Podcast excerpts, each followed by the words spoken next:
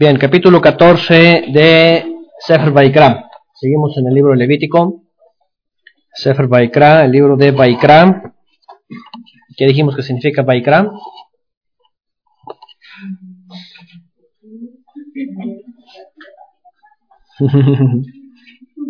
Baikra. A ver.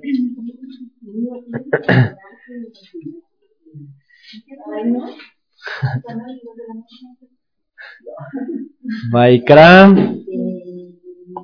y llamó. y llamó. Baikra. ¿okay? Y llamó. Ajá. Y llamó de llamar, ajá, de llamar. Y llamó al Eterno a Moshe. Ajá, desde fuera, de, desde el fuera del Mishkan o del Ohel Moed, de la tienda de reunión. Ok, pero bueno, lleva el nombre de Leviticus, del latín, por eso tenemos Levítico, que según es concerniente a los levitas, a las leyes de los leviim, levitas. Sin embargo, hemos estado viendo que lo que encontramos en este libro son leyes eh, de santidad para todo Israel. Leyes de santidad para todo Israel.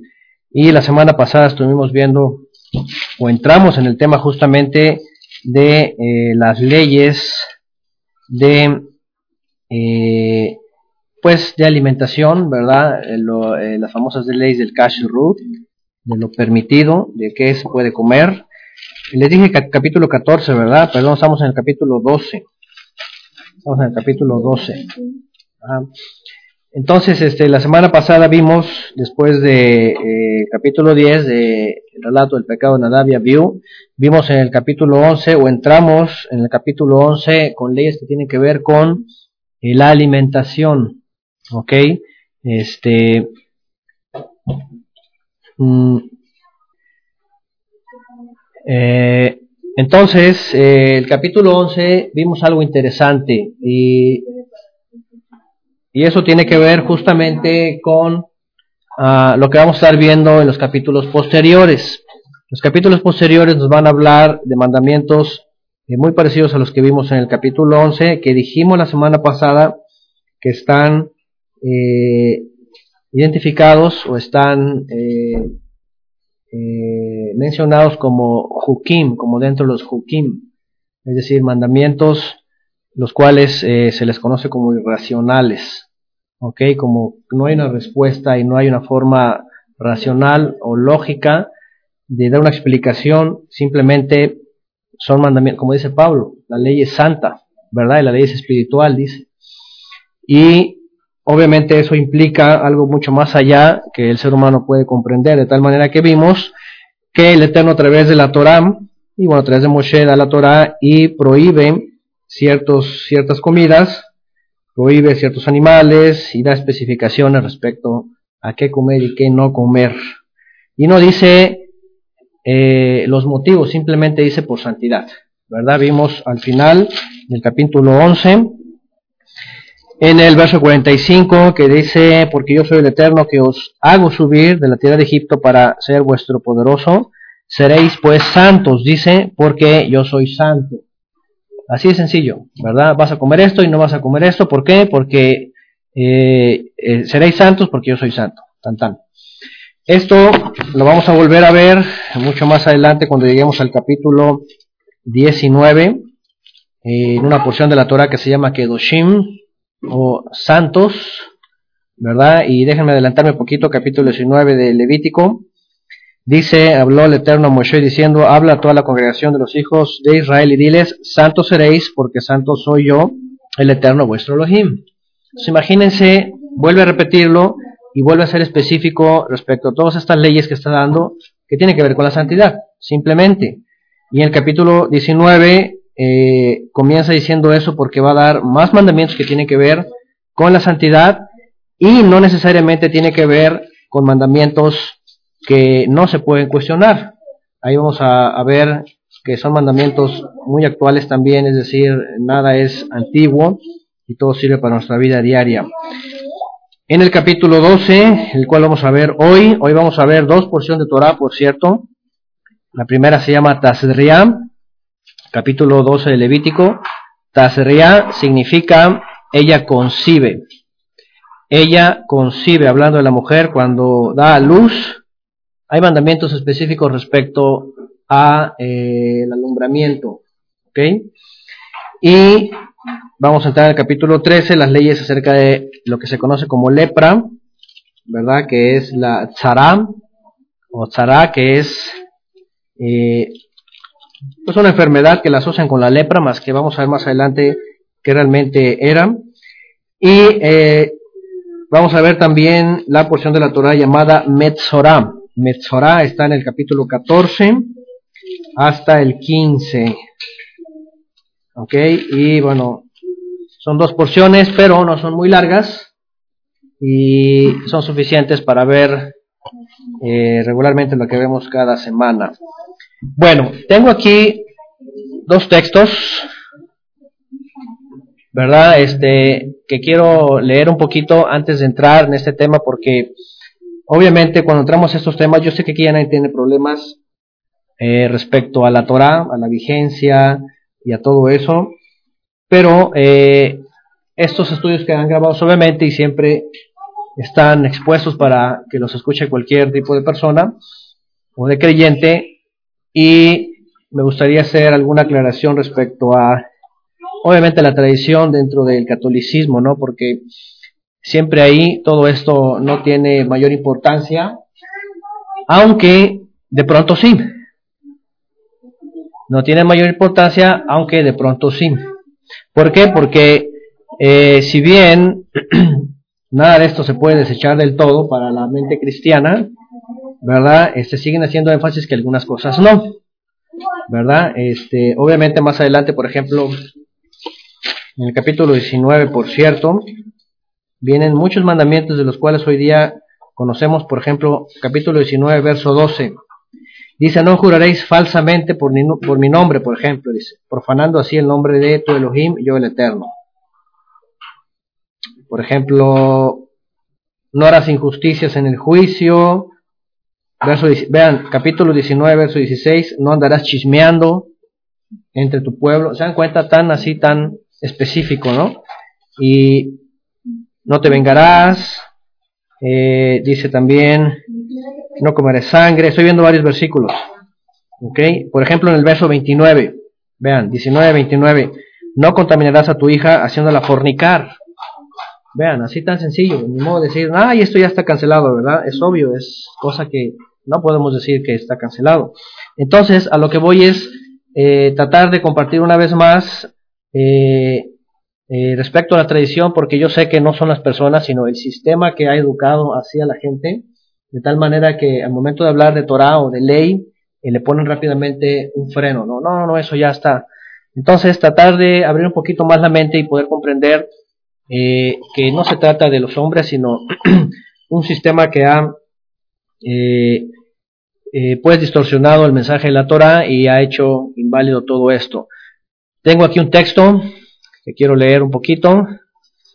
Dice, el Eterno habló directamente a Aarón, no a Moisés, en Levítico 10, del 9 al 11, y le ordenó a él y a sus hijos a Número uno, o inciso A, evitar la bebida fermentada al acercarse al Eterno para que no mueran en su presencia, lo que vimos en el capítulo 10.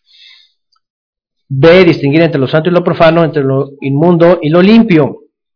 Y C, enseñar a los israelitas todos los decretos que el Eterno les ha dado a través de Moisés. A la familia de Aharón le fue encargado el Mishkan, y de ellos surge la casta sacerdotal que hará de esta fundación el eje de la relación ante el Eterno. ¿Ok? Vean lo importante que se les asigna a ellos cuando se les habla directamente, especialmente a Aarón y sus hijos, para que pudieran tener un, eh, un llamamiento muy especial, de tal manera que si no funcionaban bien ellos, pues todo el pueblo pues no funcionaba bien, ¿cierto? ¿Qué haríamos? Bueno, imagínense nada más nuestro país, ¿no? Si en los gobernantes no llevan al país en un buen rumbo, pues ¿cómo va el país? Pues igual, ¿verdad? ¿Y cómo iría un autobús? Y bueno, hemos visto en las noticias que pasa seguido esto, ¿verdad? Un autobús, en el cual va manejando alguien, de pronto se duerme, el chofer, o se descuida, o va ebrio. ¿Qué ocurre? pues lo más seguro es que un accidente, ¿no? Y que lleva las consecuencias, pues van a ser también los pasajeros. Lo mismo es con la Torah y esto nos enseña a entender por qué esos mandamientos tan específicos, que no solamente eran exclusivos para Aarón, sino que también involucraban al pueblo de Israel, porque finalmente, lo importante, vean lo que dice acá abajo, a los sacerdotes corresponde velar por la santidad, por la pureza del pueblo, y una vez conseguida esta, proyectarla a toda la tierra. ¿Se acuerdan que unos mandamientos, y lo vamos a ver más adelante, que el Eterno le dio al pueblo de Israel es, eh, aparte de ser santos, dice, para que fueran luz a las naciones. O sea, por ejemplo, ¿no? Como la, como la ilumina, entonces Israel iba a ser la luz a todas las naciones para que entonces todas las naciones caminaran en la santidad que el Eterno pide. Dice, en todo el libro se relaciona eh, continua íntimamente los conceptos de santidad y pureza. Lo santo y lo limpio se oponen a lo inmundo y profano. Es verdad que la preocupación por la limpieza ritual supone la vigilancia estrecha sobre muchos actos cotidianos considerados sucios, entre comillas, principalmente los relacionados con la sangre y la muerte, y también la enfermedad. Todas estas medidas precautorias están asociadas a tabúes culturales, sanitarios, pero en la Torah parece que la preocupación final, la razón última de la pureza es mantener sin mácula el santuario del Eterno. Por lo cual los sacerdotes son los vigilantes de tal pureza, mientras el libro de Levítico es, un, es su instructivo de santidad. Los tres conceptos básicos de la fe de Levítico son la pureza, la santidad y la expiación. La pureza es necesaria para limpiar el cuerpo de toda inmundicia considerada por los sacerdotes o legisladores. Grave los casos de la mujer en postpartum, el leproso y la irregularidad de los, de los eh, vertidos procedentes de los genitales masculinos y femeninos. Esto lo menciono porque lo vamos a ver en el capítulo 15. ¿Ok? B. La pureza personal contribuye a no romper el equilibrio o la integridad de santidad que tiene el templo, particularmente el tabernáculo. A un lugar santo solo entran hombres santos o santificados. C. Pureza y santidad son, a su vez, condiciones necesarias, inexcusables para el ritual máximo, que es la expiación que trae el perdón. Finalmente, finalmente todo esto tenía un objetivo santo, que era alcanzar la expiación eh, eh, que el Eterno iba a brindar a través justamente de los korbanot. Y eso nos apuntaba justamente, ya dijimos, al Mashiach, el cual iba a ser una obra desde también eh, la santidad que él demuestra. Ahora, respecto a todo eso, obviamente lo primero que pensamos es eh, qué tanto repercuten o qué tanto impactan hasta el día de hoy estas leyes de santidad en nuestra vida, ¿verdad? Porque lo primero que nos que pensamos es eh, todos los constructos mentales o todos los paradigmas que venimos trayendo, ¿no? Y aquí tengo unas, eh, unas diapositivas, pocas, que tienen que ver con eh, los argumentos teológicos, ¿ok? ¿Aplican las leyes de pureza hoy día o ya no son vigentes? ¿Cuál sería el propósito de ellas? Argumentos teológicos en contra de las leyes de santidad. Bueno, ya sabemos que siempre cuando hablamos de, de Torah con mentes teológicas, lo primero que dicen es alto, ¿verdad? Estamos bajo la gracia, este ya no es vigente, eso es para los judíos, eso era en su época, un montón de argumentos, ¿no? Y yo no sé si les ha pasado, pero a mí siempre me ha pasado esto. Lo primero que me dicen es, Romanos y Corintios, Romanos 8, 5 al 6 dice, porque los que son de la carne piensan en las cosas de la carne, pero los que son del espíritu en las cosas del espíritu. La mente teológica se siente muy espiritual y dice, dicen, porque el ocuparse de la carne es muerte, pero el ocuparse del espíritu es vida y paz. Ellos dicen, ¿Qué?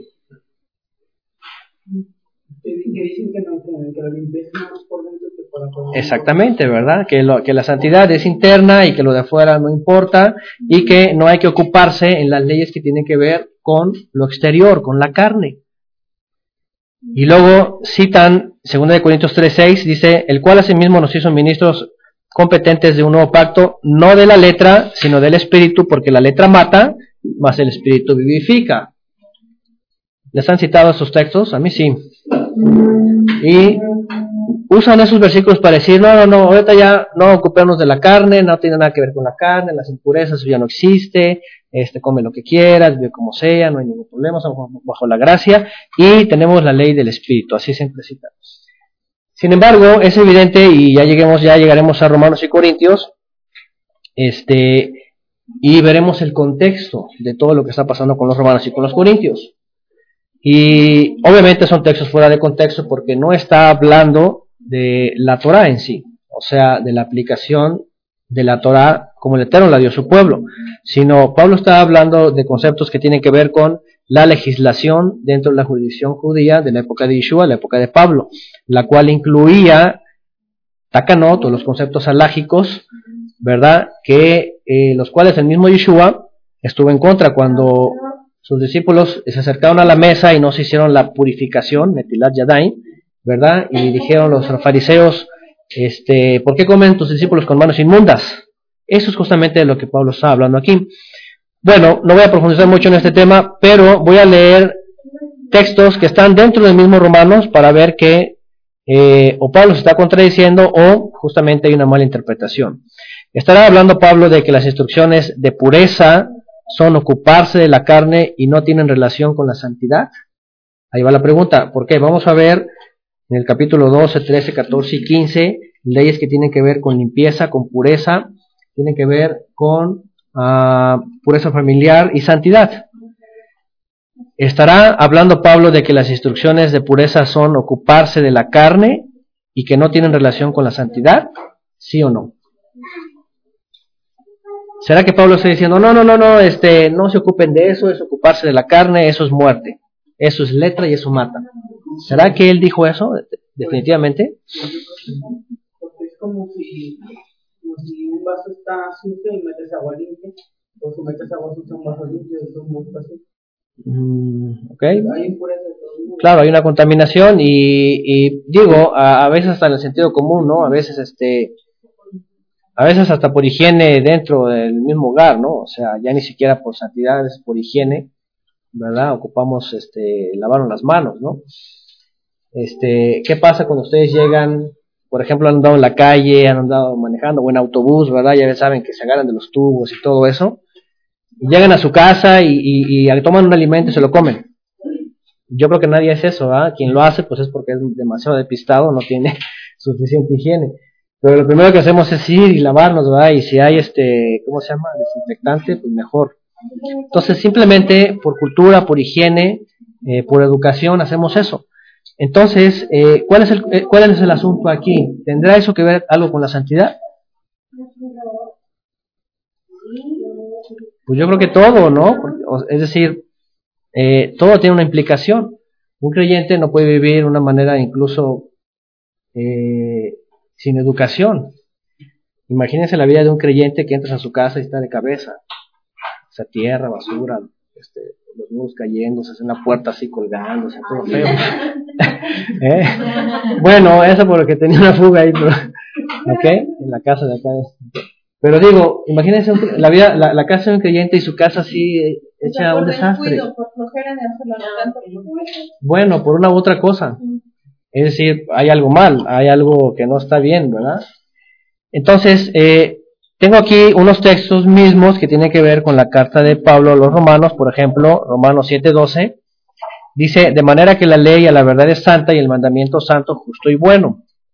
O sea, no puede Pablo estar diciendo que ocuparse de la carne que mata y que la letra mata, eh, eh, no creo que quiera decir que eh, eso tiene que ver con ocuparse de las purezas familiares, por ejemplo, ¿no? De la pureza eh, en los alimentos, por ejemplo, ¿no? Porque cuando hablamos, y lo hablamos la semana pasada, cuando vemos eh, Levítico 11, lo primero que citan los teólogos es, Cristo hizo todos los alimentos puros. ¿Se acuerdan? Cuando dice que no es lo que contamina lo que entra, ese, sino lo que sale. Y lo primero que dicen, no, él ya hizo todos los alimentos puros y no lo que no contamina lo que entra, sino lo que sale. Entonces hay un problema de conceptos ahí, Bueno, Pablo por un lado también parece que dice lo mismo, pero sin embargo aquí dice que la ley es santa, el mandamiento es santo, justo y bueno. Luego, si vamos más atrás para ver el contexto, en Romanos 6, Pablo está diciendo, ¿qué pues diremos? ¿Perseveraremos en el pecado para que la gracia abunde? Dice, en ninguna manera, porque los que hemos muerto al pecado, ¿cómo viviremos aún en él? Aún en él. Bueno, aquí estamos viendo el contexto y ya estamos viendo que lo que está diciendo Pablo en realidad tiene que ver con ocuparse, cuando está hablando de ocuparse en la carne, está hablando en ocuparse de los deseos de la carne, pero no de las instrucciones que tienen que ver con la pureza de la carne. No sé si me estoy explicando. Si vamos más atrás, Romanos 3:61 dice, luego por la fe invalidamos la ley, dice en ninguna manera, sino que confirmamos la ley. Entonces, lo que Pablo finalmente está diciendo es que ocuparse de la carne y que la letra mata tiene que ver con los deseos de la carne y la ley del pecado, que es el alma que pecar esa morirá, no necesariamente de instruirse. Y vean lo que dice después, Romanos 8.7, ese ya voy más adelante. Vean, por cuanto los designios de la carne son enemistad contra el Eterno, porque no se sujetan a la ley, del Todopoderoso, ni tampoco pueden. ¿Qué nos dice Romanos 8:7? Que entonces Pablo definitivamente no está hablando de las instrucciones de pureza, sino está hablando de los deseos de la carne. Porque ¿será que las instrucciones tengan enemistad contra el Eterno? Dice, por cuanto los designios de la carne son enemistad en contra del Eterno. ¿Qué quiere decir? Que no está hablando Pablo de, de la Torah, porque no puede estar la Torah peleándose con el Eterno mismo porque pues él la dio, ¿cierto? Y bueno, ¿qué dicen Gálatas, por ejemplo? Y vean, aquí está ya la clave, por si sois guiados por el, dice, por si sois guiados por el Espíritu, no estáis bajo la ley. Y manifiestas son las obras de la carne, y aquí hablo otra vez de las obras de la carne, los designios de la carne, que son adulterio, fornicación, inmundicia, lascivia, idolatría, hechicería, enemistades, pleitos, celos, iras, contiendas, disensiones, herejías, envidias, homicidios, borracheras, orgías y cosas semejantes a estas, acerca de las cuales os amonesto, como ya os lo he dicho antes, que los que practican tales cosas no heredarán el reino del Eterno. Fíjense, qué interesante, porque Pablo aquí usa la palabra inmundicia. Dentro de esta, de esta lista, ¿verdad? Que son eh, pecados, obviamente que la Torah expone como faltas graves delante del Eterno, incluye inmundicia. Qué interesante porque no puede Pablo estar diciendo en una cosa, eh, en una carta una cosa y en otra contradiciéndose. O sea, no puede en Romanos estar diciendo lo que dicen los teólogos, ¿verdad? Que ocuparse de la carne es estar indagando qué comer y qué no comer y cómo nos, nos eh, hacemos impuros y cómo no sino que ocuparse de la carne es justamente de las mismas inmundicias, eh, es, es, es eh, las obras, aquí dice, eh, que se manifiestan de, de la carne, que son justamente lo que la Torah dice que es justamente inmundicia. Ahora, aquí está la palabra que se usa en Gálatas, inmundicia. Fíjense, la palabra es del griego 167, akatsarsia. Dice físicamente o moralmente, impureza, inmundicia. Esta a su vez tiene la raíz en el 169. Y vean lo que dice eh, como partícula negativa y un derivado presunto de el griego 2508 significa limpiado, impuro, ceremonialmente, moralmente, y vean lo que dice lujuria o específicamente demoníaco, inmundo. Bueno, estoy llegando hasta aquí porque Pablo, dentro de esta lista de pecados que tienen que ver con el producto de la carne, ¿ok? Que son los que eh, también asegura en Romanos, tiene que ver con justamente una vida inclinada a satisfacer los deseos de la carne, que está sujetada o sujeta finalmente a los espíritus inmundos. ¿Ok? Sin embargo, entonces, lo que tenemos que entender que dice Pablo es que eh, ocuparse de la carne es, o más bien, eh, sí, ocuparse de la carne es eh, estar dándole gusto a la carne, olvidando la instrucción que tiene que ver con la pureza de la carne. ¿Ok? Ahorita voy a poner otro texto que nos va a ayudar un poquito más a comprender esta idea de Pablo. Dice, entonces las obras de la carne son los actos que eh, cometemos por nuestra propia inclinación al mal. Así es, de hecho ahorita voy a ver más adelante un texto que tiene que ver con las concupiscencias. De hecho aquí dice concupiscencias, que son los deseos más bajos de la carne. ¿Verdad? Los deseos más bajos de la carne. Y no solamente los más bajos, todos los deseos. Finalmente dijimos la clase pasada que interesantemente las leyes de la dieta y las leyes de la pureza familiar, que tienen que ver con eh, la sexualidad, los, los introducen en los hukim, que son irracionales y que además eh, tienen como característica sujetar los deseos desenfrenados de la carne. Es decir, cuando una persona vive por ejemplo, en el caso de la comida, por los antojos, ¿no? Así pasa y, ay, se me antojó y ahorita estoy un lado porque ahorita voy a comer lo que no sé qué se me antojó y eso que está ahí así. Ese es un deseo así muy, muy rápido, ¿no? Muy carnal, pues, ¿no? O sea, sin pensar y sin, y sin ver qué es, ¿no? Es o no, vamos a investigar o, o así, pues sin razonarlo, vamos. Entonces, sí es justamente eso, la inclinación al mal y eso es ocuparse justamente la carne. Y vean, tengo otro verso acá, 2 Corintios 7.1, así que amados, dice, puesto que tenemos tales promesas, eso lo leímos también, lo que tiene que ver con eh, lo que dice Pablo eh, sobre que somos templo del Elohim vivo, dice, así que amados, puesto que tenemos tales promesas, limpiémonos de toda contaminación, dice, de carne y de espíritu, perfeccionando la santidad en el temor del Eterno. Bueno, Pablo está diciendo que no solamente, como dice la teología, es ocuparnos del espíritu, sino dice también ocuparnos de la santidad de la carne, es decir, de nuestro cuerpo. Y finalmente en Apocalipsis 22.11 hemos leído, ¿verdad? Que dice el que es injusto sea injusto todavía y el que es inmundo sea inmundo todavía. Y el que es justo practique la justicia todavía y el que es santo santifíquese todavía. Lo mismo que dice Pedro, por aquí tengo el texto, y lo mismo que dice la Torah. Dice Pedro, 1 de Pedro 1.16, porque escrito está, sed santos porque yo soy santo. Este también lo vimos en clases pasadas. Y vemos finalmente que hay una línea desde la Torá hasta Apocalipsis que la han malinterpretado y que han hecho, obviamente desde, desde la mente teológica, eh, un concepto torcido de la santidad, primeramente, porque hemos dicho que las leyes de santidad que habla Levítico eh, tienen parte en nuestra vida y nosotros en, ellas, eh, porque ayudan al propósito de la redención, ¿verdad? Porque dice la escritura que la palabra es como agua, ¿cierto? Y dice Pablo que esa misma palabra nos ayuda a estarnos limpiando o lavando de tal manera que eso es santificación.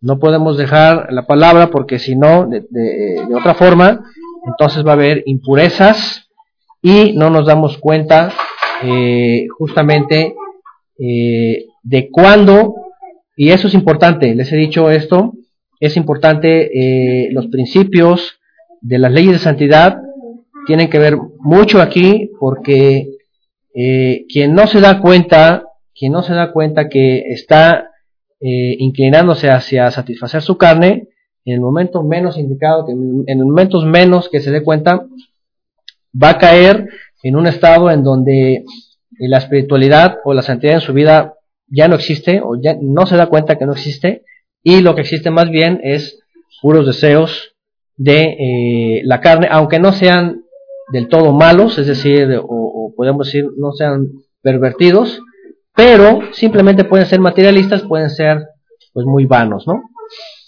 Bien, dicen por acá, no todas las obras de la carne son indicación al mal, eso pienso, uh, cuando el espíritu es eh, obra de la carne, los frutos son agradados al Eterno. Ok, uh, sí, bueno, tenemos que eh, saber eh, qué es la santidad y lo vamos a seguir viendo para poder entender finalmente cómo santificarnos y también entender, bueno, cuando lleguemos a las cartas de Pablo va a ser muy interesante porque él nos ayuda a saber cómo realmente es vivir una vida en el Espíritu. ¿Cómo es vivir una vida en el Espíritu? O cómo es orar en el Espíritu, por ejemplo. ¿Han escuchado eso que dice Pablo? Orar en el Espíritu. Mucha gente cree que es algo así, una, una, una especie de éxtasis o caerse y de pronto estar así como perdidos, ¿verdad? Como en un trance. Eh, pero no, ese no es el concepto de la oración del Espíritu. ¿Eh? Eh, entonces, primero entendamos Levítico y entendamos lo que las bases o los principios de las leyes de santidad y después vamos a comprender su significado en la medida que vamos avanzando. Bueno, vamos al capítulo 12 para iniciar esta parte de la Torah.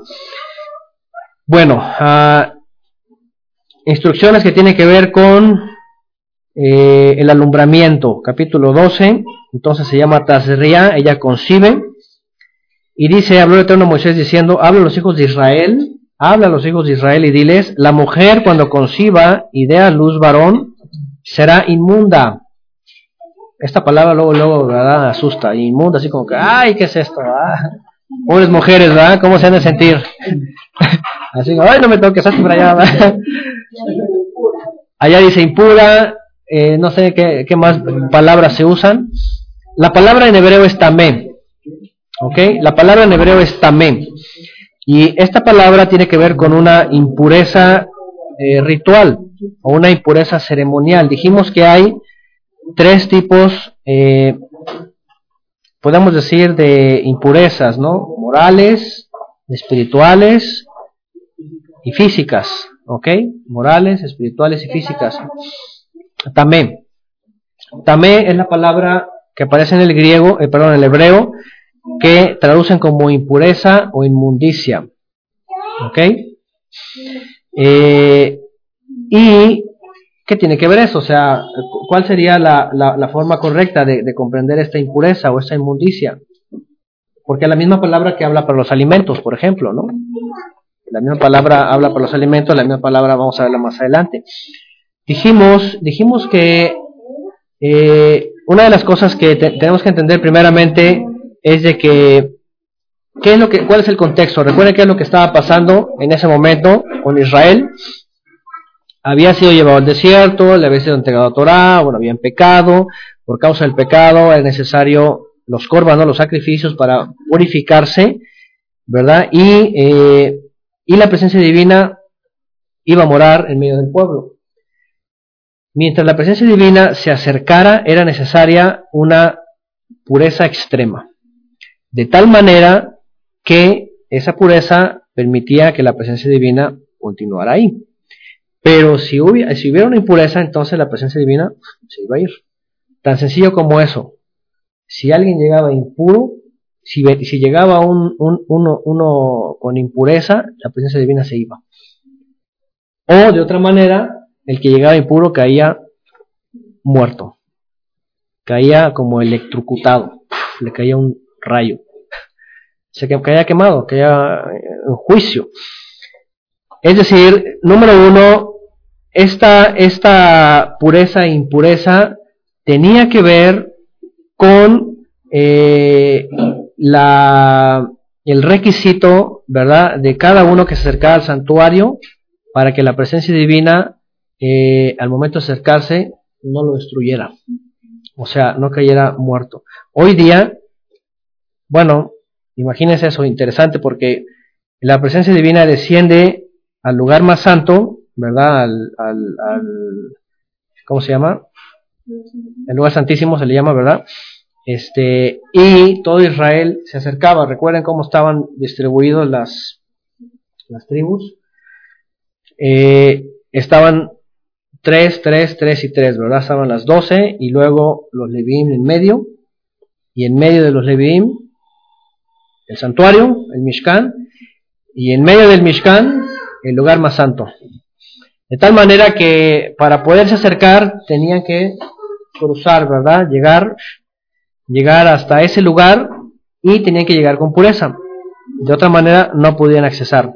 Entonces, número uno, el contexto dijimos que esta pureza o impureza tiene que ver eh, con el requisito para poder acercarse a la presencia divina. ¿Ok? Ahora, hoy día no existe eso. Pero hoy día, ¿en dónde está la presencia divina? Se supone, ¿verdad? O está en nosotros. ¿Eh? Decimos se supone porque quién sabe si somos lo suficientemente puros, ¿verdad? Porque, ay, ya un lado, porque, ¿verdad? Bueno, ahí va el asunto. Interesante porque, ¿qué requisitos el Eterno para poner su presencia en nosotros nos pediría? ¿Qué requisitos nos pediría? Bueno, de entrada lo vemos en todo el mensaje de Teshuvah, ¿cierto? Cuando se habla el mensaje del Evangelio, como se le llama, cuando Juan comienza a dar el mensaje en Jerusalén y Yeshua también, ¿qué es lo que dicen? ¿Qué es el Evangelio? Ajá, pero eh, ¿cuál era el mensaje? Convertidos, dice aquí, así es. Hagan Teshuvah, convertidos porque el reino de los ha acercado. ¿verdad? Dice, hagan frutos dignos de arrepentimiento, es decir, cambien su forma de vida, vegan, y cuando, cuando venían a la Tevilá, y, eso justamente lo vamos a ver más adelante, cuando venían a la purificación, ¿qué significaba? ¿Para qué eran las purificaciones? Para limpiarse exteriormente y eso daba y eso daba una connotación de que el interior también estaba dispuesto y estaba limpio.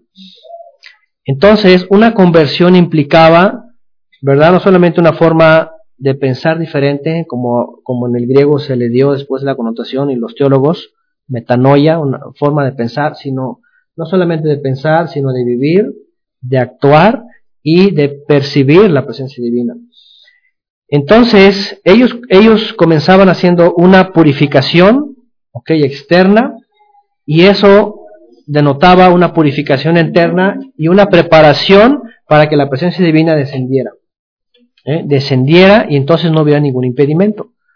Entonces, eso es importante porque eh, si hoy día no hay un Mishkan, nosotros somos un Mishkan, un, santuario, ¿verdad? Y yo creo, yo creo, ese es mi punto de vista, ¿verdad? Que eh, tenemos que ser cuidadosos, obviamente, en este templo, tanto exteriormente como interiormente. ¿verdad? De tal manera que no nos convirtamos, como dice también la escritura, que contristemos al Espíritu, así dice, ¿verdad? Que contristemos. Y que finalmente la presencia divina se vaya. ¿Por qué? Porque así pasó con Israel. La presencia divina permaneció por un tiempo, pero después de que Israel peca y peca y peca, ¿qué dice? Quitaré mi presencia y esconderé mi rostro, dice. Lo vimos en Isaías y en Jeremías. Entonces, es una sombra interesante porque ¿por qué la presencia divina se fue? Por causa de la impureza, producto del pecado.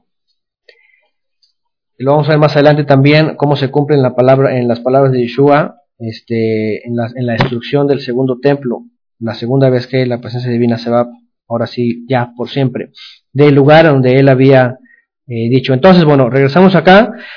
Entonces, esta impureza no necesariamente tiene que ver con este guacala me das asco, para que no digan ay así como que, sino que un requisito o, un obstáculo para que quien se acercaba en su momento al santuario, ¿ok? Eh, pudiera acercarse o pudiera apartarse hasta que su impureza se fuera. En el caso del parto, el hecho de tener un hijo causaba esta impureza con la cual la mujer no podía acercarse al santuario. ¿Ok? Y entonces dice, será inmunda siete días conforme a los días de su menstruación, seréis inmunda. Más adelante vamos a hablar, de, lo que tiene que ver con la menstruación. Y dice el octavo, ajá. Sí, ahorita vamos a ver, ajá, eh, cuestiones que tienen que ver con la menstruación, los días y todo eso, lo que dicen los rabinos y bueno. O sea, ella pregunta, me imagino, porque dice siete días, conforme los días de su menstruación será inmunda pero siempre la menstruación después del parto dura más de días. Ah, bueno, por eso aquí aumenta. Sí, sí, sí, sí, de hecho. Pero la impureza es la, la primera semana, por decirlo, ya después es una purificación de la impureza. ¿O por qué dice conforme a los días de su menstruación, los siete días nada más, será impura? Uh Quiere decir que después de esos siete días ya no es tanto. ah, bueno, en el. Pero sí está purificándose. Está purificándose, sí, sí, sí. Eh, bueno, ahorita vamos a tratar de ver también, porque cuando habla la mujer es más tiempo, ¿ya ven? Entonces vamos a tratar de ver eh, ese asunto y por qué primero comienza con siete y luego el resto, ¿no? Los siete días sí seguramente tiene que ver, este, por una asociación a lo que duraba el periodo menstrual, menstrual regular, ¿ok? Porque obviamente cuando se da luz, obviamente viene un desorden, ¿no? Por decirlo, ¿no? Entre que aquí que completa. Sí, está saliendo obviamente este, todo el tiempo. Bueno, no sé si cuando es parto natural y parto, este, ¿es lo mismo? Ah. Bueno, entonces siete días eh, dice, conforme a los días de su menstruación, se dice inmunda, o también. Dice, el octavo día se circuncidará al niño, aquí viene lo del Brit Milá, dice, mas ella permanecerá 33 días purificándose de su sangre, quiere decir, quiere decir, ajá, que va a estar, obviamente, este, que se dice, desechando todavía. Pero ya no, eh, no, sí, Sí, ven lo que dice, ninguna cosa santa tocará ni vendrá al santuario. O sea, todavía hay impureza. Ritual, obviamente, también. Dice, hasta cuando sean cumplidos los días de su purificación. ¿Ok? Es decir, 40 días va a estar dentro de lo que es eh, nida, separación. ¿Ok? Porque se cataloga como tamé, impureza. Dice, y si diera a luz hija, será inmunda dos semanas, conforme a su separación, y 66 días estará purificándose de su sangre, el doble. ¿Eh? Cuando es mujer, el doble. Cuando los días de su purificación, ahora siempre la pregunta es, ¿y por qué el doble? Pues porque fue... Sí, pero el asunto es por qué con las niñas, ¿eh? por el pecado. No hay una respuesta literal, no hay una respuesta literal pero hay una respuesta desde el punto de vista del Midrash, y lo que dicen es eso, que eh, por ser la mujer la que introdujo el pecado a, la especie o al mundo, este, tiene una carga especial, es muy interesante, ¿no? Lo que dicen, sí, dicen que es por eso, ¿verdad? Y, y que es por eso que tiene el doble de tiempo. Bueno, las mujeres luego, luego así, no, no, no, espérate, ¿verdad? ¿Por qué nosotros? no se vale, ¿verdad? Eso es injusto.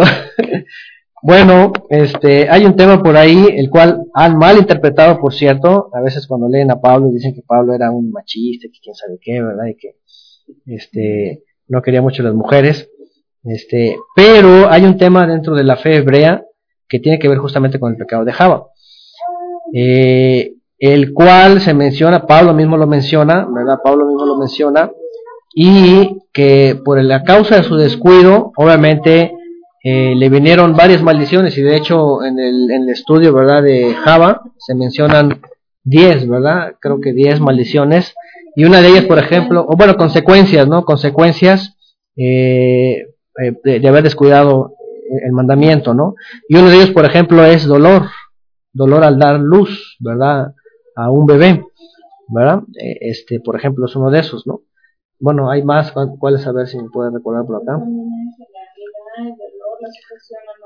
La sujeción, ajá. Ah, bueno. ok, para quien quiera profundizar más en este tema, el lado femenino de la Biblia.org, y ahí busquen Mujeres de la Biblia, este, Java, y ahí viene todo explicado respecto a eso, ¿no?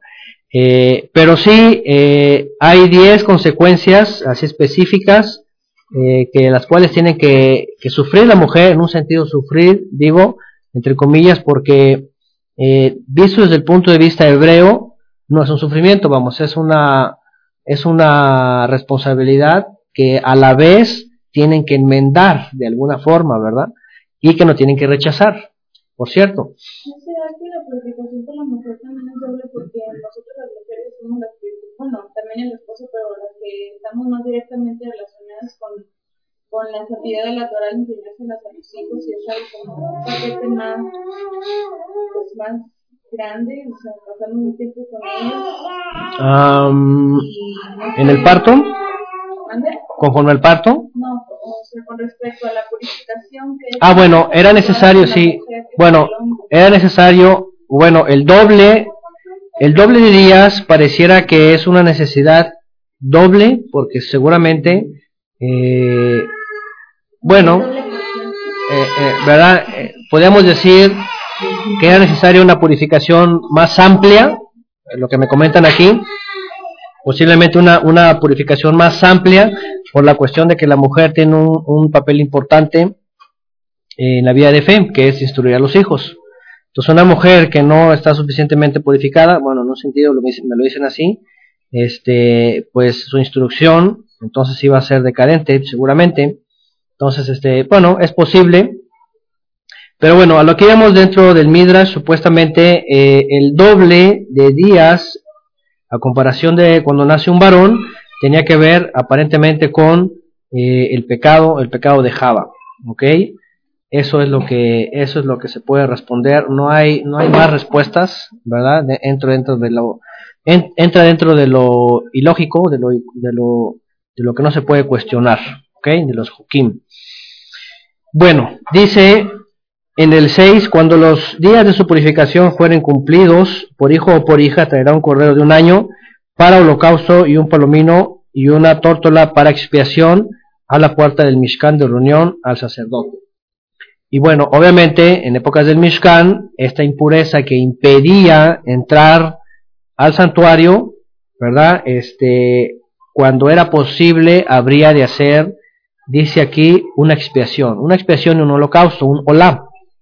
Y eso, eso era parte de la purificación para que entonces la mujer pudiera volver a introducir o pueda, pudiera volver a, a entrar al Mishkan o acercarse al lugar santo. Dice el 7, y él los ofrecerá delante del Eterno y hará expiación, vean, expiación por ella y será limpia del flujo de su sangre. Esta es la ley para la que diere a luz hijo o hija. Y si no tiene lo suficiente para un cordero, tomará entonces dos tórtolas o dos palominos, uno para holocausto y otro para expiación, y el sacerdote hará expiación por ella y será limpia. ¿Ok? No, obviamente, número uno dijimos que son impurezas que tienen que ver con el Mishkan. Ok, el Mishkan. Número dos, era necesario este el derramamiento de la sangre. Eh, ¿Por qué? Porque la impureza en sí traía una transgresión. Y esa transgresión era necesaria, eh, era necesario un, un, un, un derramamiento de sangre para expiación y entonces pudiera volver a acercarse al, lugar santo. No, obviamente sí, hemos hablado que eh, lo que hace Yeshua es un corbán, un gran corbán, y entonces eso sustituye todos los sacrificios. Nada más eh, tiene que con ¿no? Para hacer la separación, entre, entre el tiempo que una mujer está en su cuarentena, pues Ajá. bueno, este, más adelante hablas de las purificaciones. Aquí Uh, aquí no habla incluso de, la inmersión. Aquí no, no se pide inmersión, de hecho. Aquí nada más habla del, del olam, del korban olam y de la expiación. ¿Verdad? No, no se dice este. Más adelante sí se habla de purificaciones. Eso de las purificaciones, lo vamos a ver más adelante, eh, tiene un poquito más que ver, en ese sentido, eh, tiene que ver con las, con las especificaciones rabínicas. ¿Ok? Eh, ahorita vamos a ver un poquito de eso. Bueno, capítulo 13, eh, leyes acerca de la lepra. ¿Ok? Aquí hay una enfermedad que se llama tzara, eh, se traduce como lepra o comúnmente se le ha conocido como lepra. Bueno, hay mucho, hay mucho en el contexto rabínico de, de este tema. Eh, y vamos a ver aquí, número uno, qué era esta enfermedad, de dónde procedía, este, y, finalmente, ¿cuál era la cura? Bueno, en realidad no se dice la cura, simplemente se dice cuando aparece y cuando desaparece. Bueno, cuando hablamos de la lepra, lo primero que nos acordamos en la Torah es de Miriam. ¿Recuerdan Miriam? Bueno, lo vamos a ver también más adelante eh, y todo lo que tiene que ver con, esta, con las leyes de esta enfermedad. Pero esta enfermedad eh, según la Torah y según la mayoría de los comentaristas, tiene que ver con una enfermedad espiritual. ¿Ok? Una enfermedad por parte o a través de un pecado espiritual, un pecado, bueno, vamos, todos los pecados son espirituales, ¿verdad? Pero estoy hablando de eh, eh, un pecado específico que traía consigo justamente esta enfermedad. Por aquí me, me ponen de la Shon Hara, la Shon Hara o la, la lengua maligna, está asociada, está asociada a esta enfermedad, según, según se entiende en el texto. ¿Por qué? Porque eh, cuando Miriam le brota esa enfermedad en todo su cuerpo, le brota ¿por qué? Porque habló mal de su hermano, ¿verdad? Y no solamente habló mal, sino actuó mal y tenía un mal deseo en su corazón.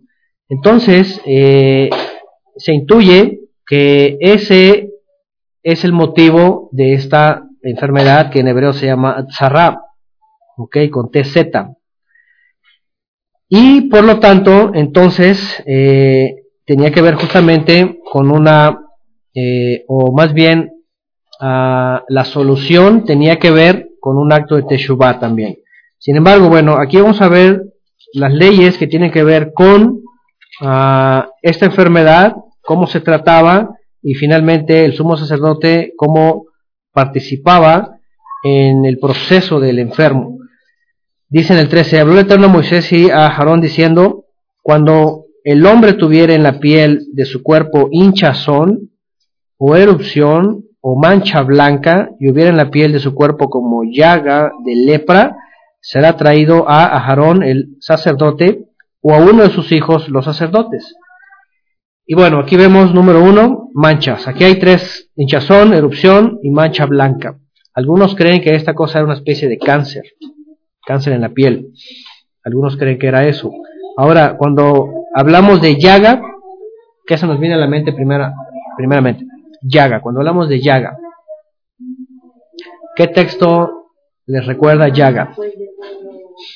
A ver. Ah, no.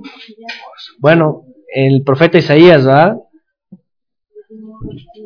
Por su llaga dice fuimos curados. ¿Ok?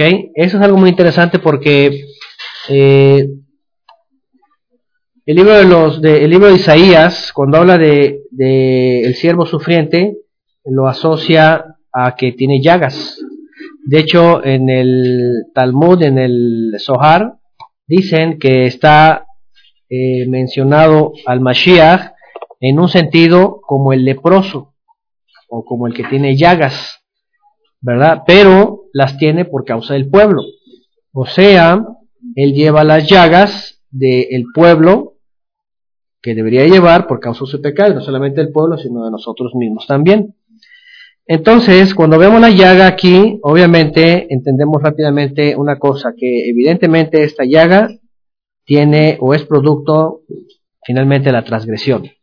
La transgresión trae consigo una llaga, la cual tiene que ver el sacerdote, dice en el 3, vean, y el sacerdote mirará la llaga en la piel del cuerpo, si el pelo en la llaga se ha vuelto blanco y pareciere la llaga más profunda que la piel de la carne, llaga de lepra es.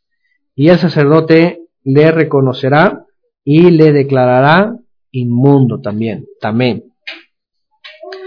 Bueno, aquí entra la participación del sacerdote para poder ver y poder eh, catalogar si era o no era eh, esta enfermedad y qué traía consigo también apartarse, recuerdan, y bueno, este, en la época, eh, en toda la época, en el desierto, hasta la época de Yeshua, según se entiende en la tradición, los leprosos vivían aislados, ¿verdad? Fuera de la ciudad vivían.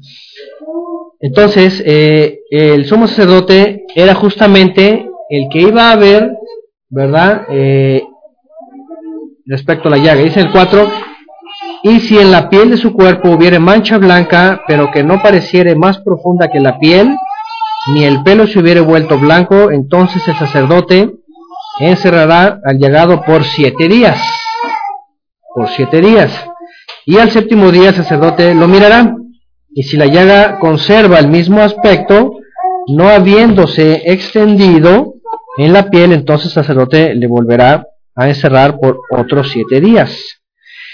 Y al séptimo día el sacerdote le reconocerá de nuevo y si pecare y perdón y si parece haberse oscurecido la llaga y que no ha cundido en la piel entonces el sacerdote lo declarará limpio era erupción y lavará sus vestidos y será limpio pero si extendiere la erupción en la piel después que él se mostró al sacerdote para ser limpio deberá mostrarse otra vez al sacerdote Y si, y si reconociendo el sacerdote ve que la erupción se ha extendido en la piel, lo declarará inmundo, es lepra.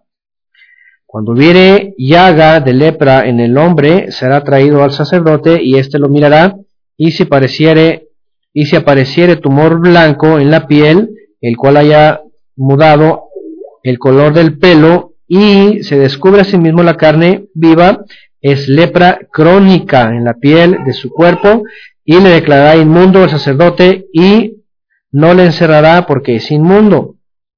Mas si brotare la lepra, cundiendo por la piel, de modo que cubre toda la piel del llegado desde la cabeza hasta sus pies, hasta donde pueda ver el sacerdote, entonces éste le reconocerá, y si la lepra hubiere cubierto todo su cuerpo, declarará limpio al llagado. Toda ella se ha vuelto blanca, y él es limpio. Mas el día que apareciere en él la carne viva, será inmundo. Y aquí está haciendo la diferencia entre otra, bueno, no su enfermedad, ¿verdad? Esas manchas que salen blancas, que la, la piel cambia, ¿verdad? ¿Cómo se llama? Ese... Órale, es todo eso. Ok, es eh, cuando el, tono de la piel, ¿verdad? Cambia a blanco, se despigmenta, entonces eh, el sacerdote también tenía que saber cuándo, cuándo era un problema de eh, o cuándo era una despigmentación, ¿verdad? Eh, de la piel. Entonces, tiene que ver con la carne viva, es decir, cuando la carne estaba a, a, flor de piel, ¿verdad? Este, pues viva y abierta, ¿no? Dice el 15, y el sacerdote mirará la carne viva y lo declarará inmundo, es inmunda la carne viva, es lepra, más cuando la carne viva cambiare y se volviere blanca, entonces vendrá el sacerdote. Y el sacerdote mirará, y si la llaga se hubiere vuelto blanca, el sacerdote declarará limpio al que tenía la llaga y será limpio. Y cuando en la piel de la carne hubiere divieso y se sanare, y en el lugar del divieso hubiere una hinchazón o una mancha blanca rojiza, será mostrado al sacerdote. Y el sacerdote mirará, y si pareciera estar más profunda que la piel y su pelo se hubiere vuelto blanco, el sacerdote lo declarará inmundo, es llaga de lepra que se originó en el divieso. Y si el sacerdote le considerare y no apareciere en ella pelo blanco, ni fuere más profunda que la piel, sino oscura, entonces el sacerdote le encerrará por siete días. Y si se fuere extendiendo por la piel, entonces el sacerdote lo declarará inmundo, es llaga. Pero si la mancha blanca se estuviera en su lugar y no se hubiera extendido, en la cicatriz del divieso y el sacerdote lo, declarará limpio.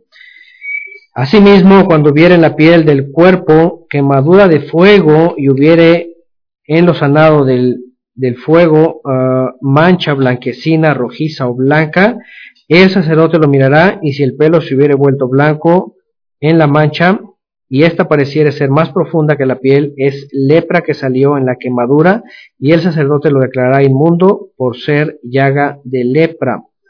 Más si el sacerdote lo mirara y no apareciere en la mancha pelo blanco, ni fuere más profunda que la piel, sino que estuviera oscura, le encerrará el sacerdote por siete días. Y el séptimo día el sacerdote le reconocerá, y si lo hubiere eh, ido extendido por la piel, el sacerdote lo declarará inmundo, es llaga de lepra. Pero si la mancha se estuviere en su lugar y no se hubiera extendido en la piel, sino que estuviera oscura, es la cicatriz de la quemadura, el sacerdote lo declarará limpio, porque señal de la quemadura es. Y al hombre o mujer que le saliere llaga en la cabeza o en la barba, el sacerdote mirará la llaga y si permaneciere eh, perdón, y si pareciera ser más profunda que la piel y el pelo de ella fuere amarillento y delgado, entonces el sacerdote le declarará inmundo, es tiña, es lepra de la cabeza o de la barba. Mas cuando el sacerdote hubiere mirado la llaga de la tiña y no pareciera ser más profunda que la piel, ni hubiera en ella pelo negro, el sacerdote encerrará por siete días al llegado de la tiña. Y al séptimo día el sacerdote mirará la llaga, y si la tiña no pareciera haberse extendido, ni hubiere en ella pelo amarillento, ni pareciera la tiña más profunda que la piel, entonces le hará que se rasure, pero no rasurará el lugar afectado, y el sacerdote encerrará por otros siete días al que tiene la tiña. Y el séptimo día mirará al sacerdote la tiña, y si la tiña no hubiere cundido en la piel, ni pareciera ser más profunda que la piel, el sacerdote lo declarará limpio y lavará sus vestidos y será limpio. Pero si la tiña se hubiere ido extendiendo en la piel después de su purificación, entonces el sacerdote la mirará y si la tiña hubiere cundido la piel, no busque el sacerdote el pelo amarillento, es inmundo. Mas si le pareciera que la tiña está detenida y que ha salido en ella el pelo negro, la tiña está sanada, él está limpio y limpio lo declarará el sacerdote. Asimismo, cuando el hombre o la mujer tuvieran en la piel de su cuerpo manchas, manchas blancas, el sacerdote mirará, y si en la piel de su cuerpo aparecieron manchas blancas, algo oscurecidas, es empeine que brotó en la piel, está limpia la persona. Y el hombre, cuando se le cayera el cabello, es calvo, pero limpio. Y si hacia su frente se le cae el cabello, es calvo por delante, pero limpio.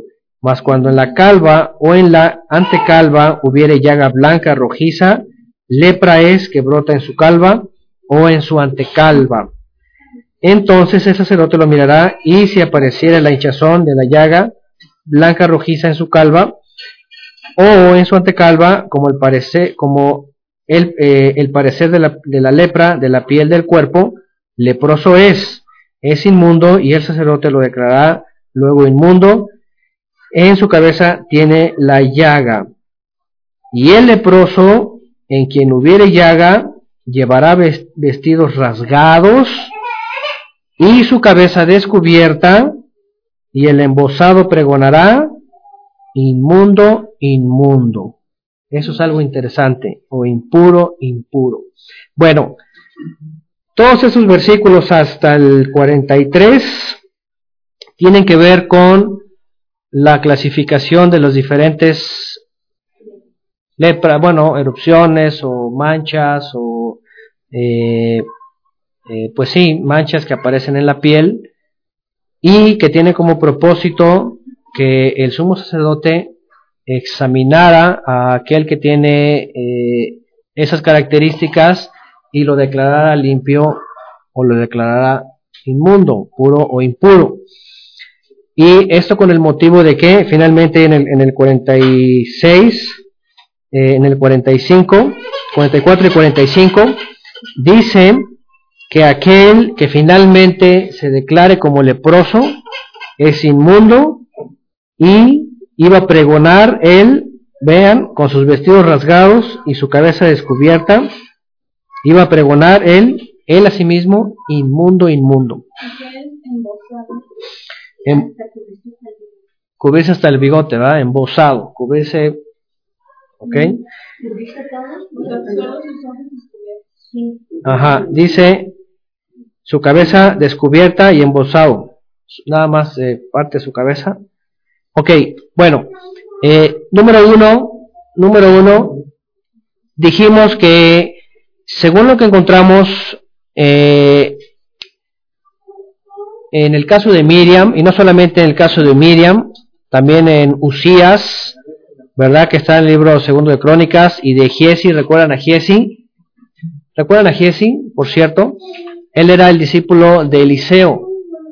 Recuerdan que a él le sale lepra. A Giesi le, brota la lepra por un pecado también, ¿verdad? Por el pecado de haber codiciado este, un dinero que no le correspondía. ¿verdad? Eh, es interesante que se llegue a la conclusión de que esta enfermedad es producto de un pecado, una transgresión, e incluso en el, en el caso de Miriam, de la lengua maligna, de, la Shon Hara, de, de hablar mal de alguien. ¿Ok?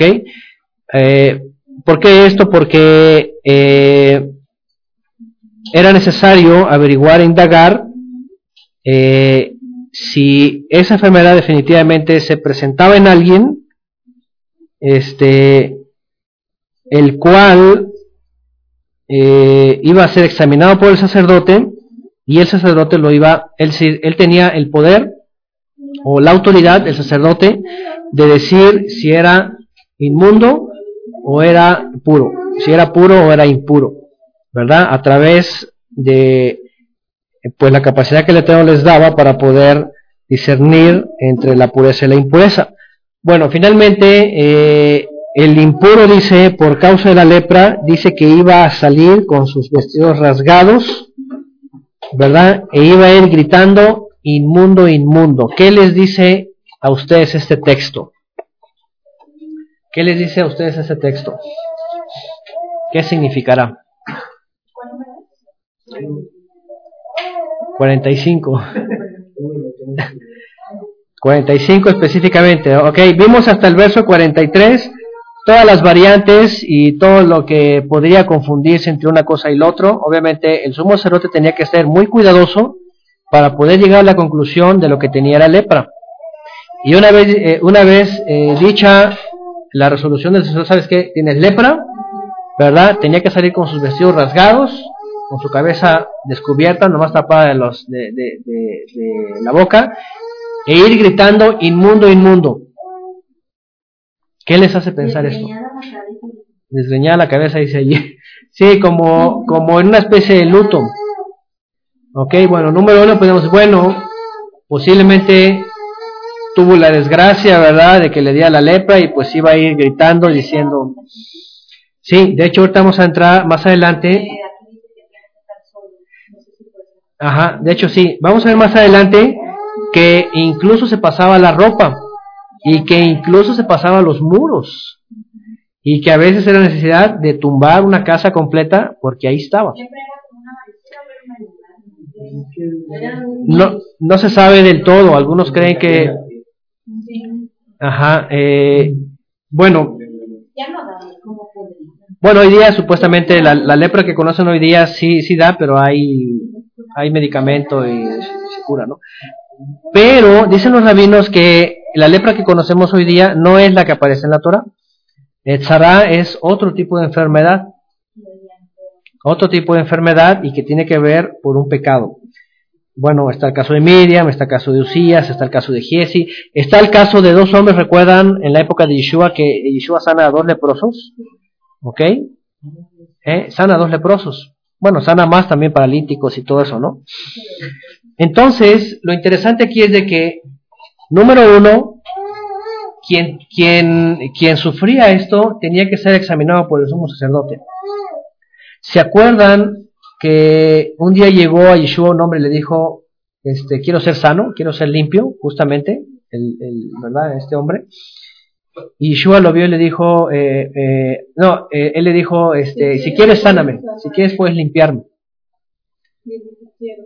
Y, y Yeshua dijo, quiero, ¿verdad? Sé sano, sé limpio.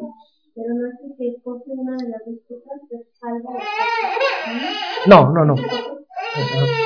Entonces, lo interesante aquí es de que el sumo sacerdote declaraba, ok, tenía la autoridad para decir si eran puro o era puro.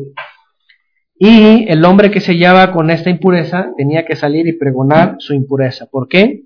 Tenía que reconocer justamente, como dicen por acá, que había pecado y tenía que reconocer que una maldición había caído sobre su vida por causa de su pecado.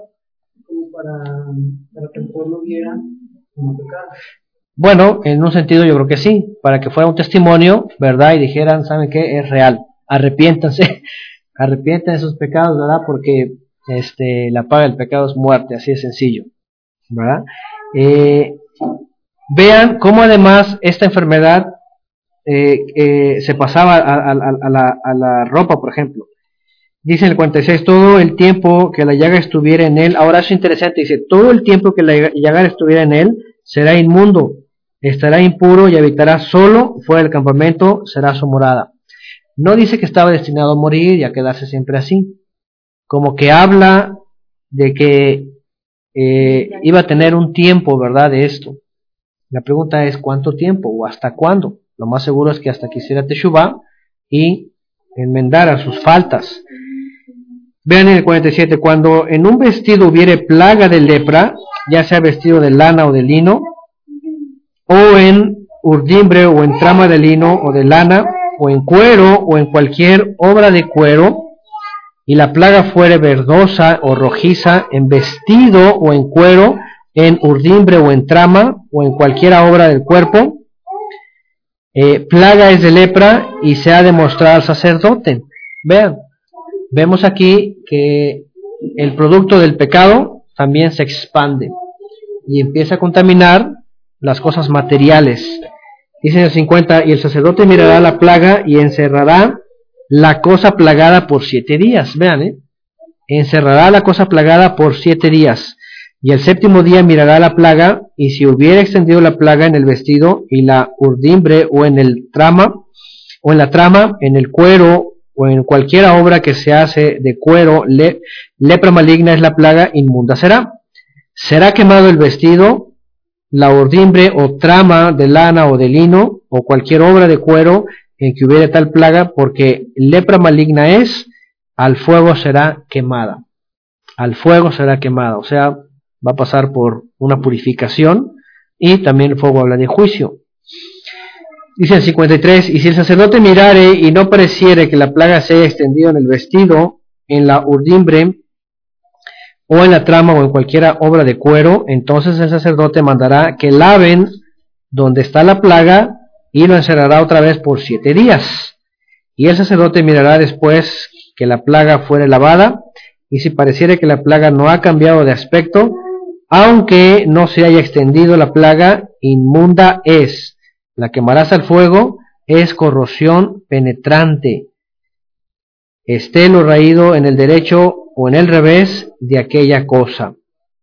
Mas si el sacerdote la viere y pareciere que la plaga se ha oscurecido después que fue lavada, la cortará del vestido, del cuero, de la urdimbre o de la trama. Y si pareciere, eh, apareciere, ¿ah? Ahí como viene. Es la, o es así, o es así. La trama es como que el hilo de la tela. Y ah, ok. Ah, la costura, la costura vertical o transversal. Ok, y ¿dónde me quedé? 58, ¿va? Pero el vestido o la urdimbre o la trama o cualquier cosa de cuero que lavares y que se le quitare la plaga se lavará segunda vez y entonces será limpia. Esta es la ley para la plaga de la lepra del vestido, de lana o de lino, o de urdimbre o de trama, o de cualquier cosa de cuero, para que sea declarada limpia o inmunda.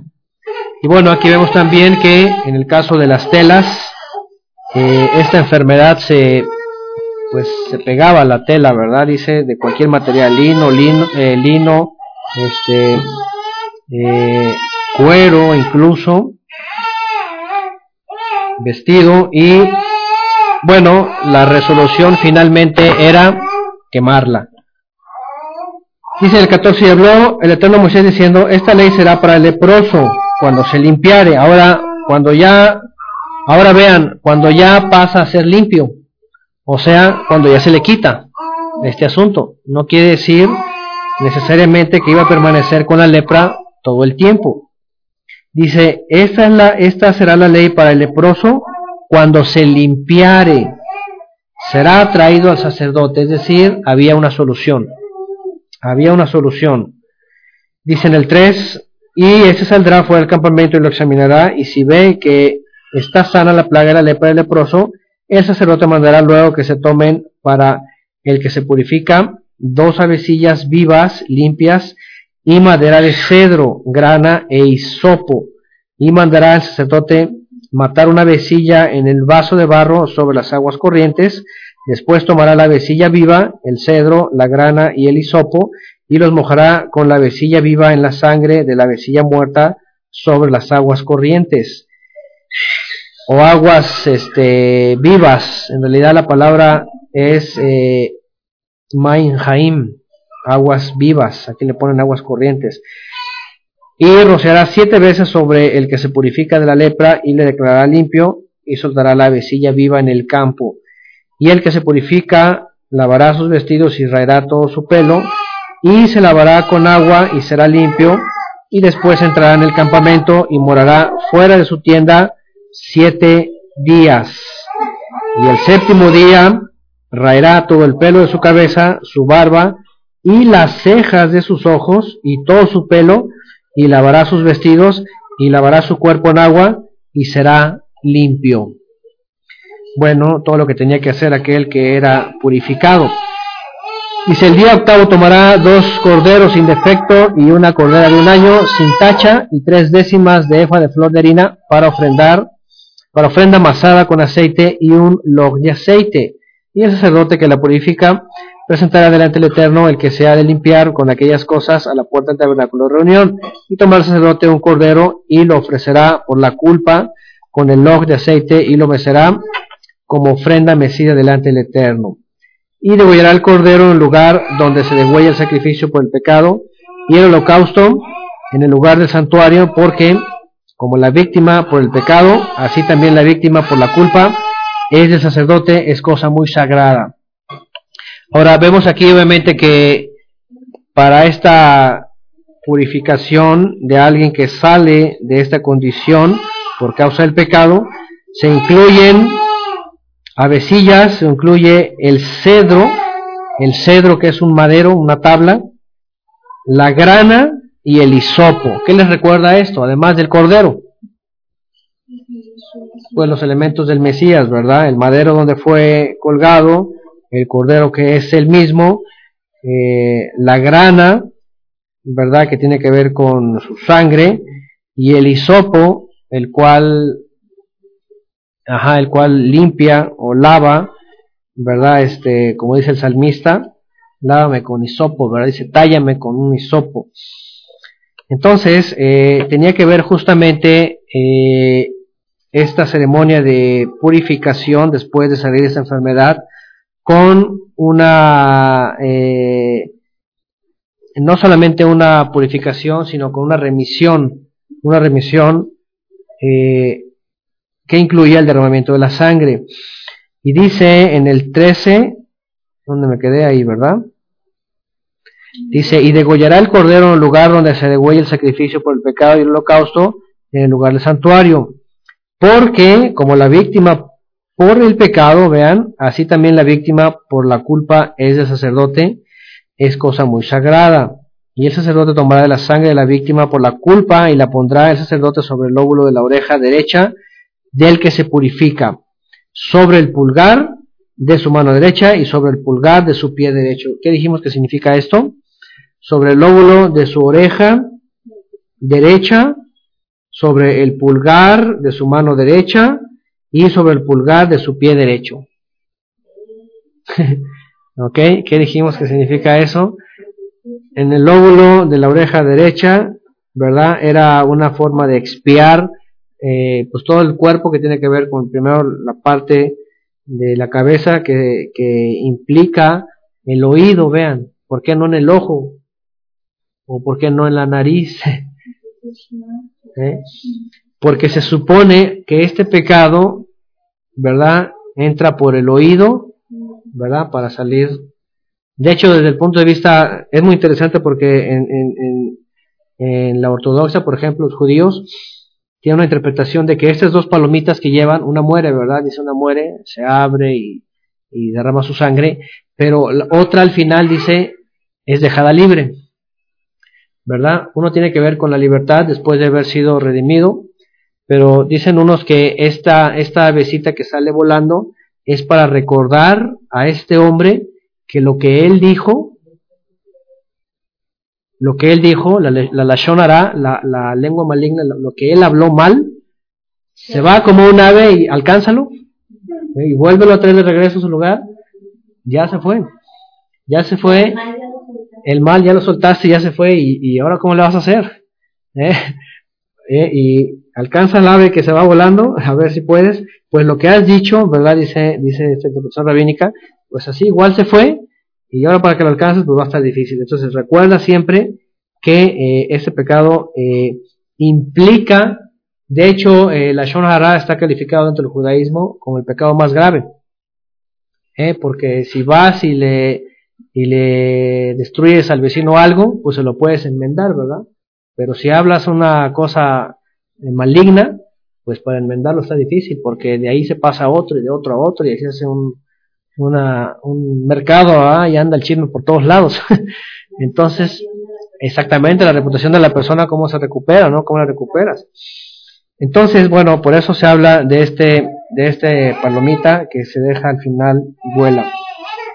Pero bueno, finalmente el pecado se cometió y cuando hay una remisión, ¿verdad? Este, eh, pues sí, se perdona la culpa, es decir, eh, cuando Yeshua muere, por ejemplo, eh, los pecados son perdonados y aquel que cree y su vida es rectificada. Pero finalmente lo que hizo, lo que hizo, pues hecho está, ¿verdad?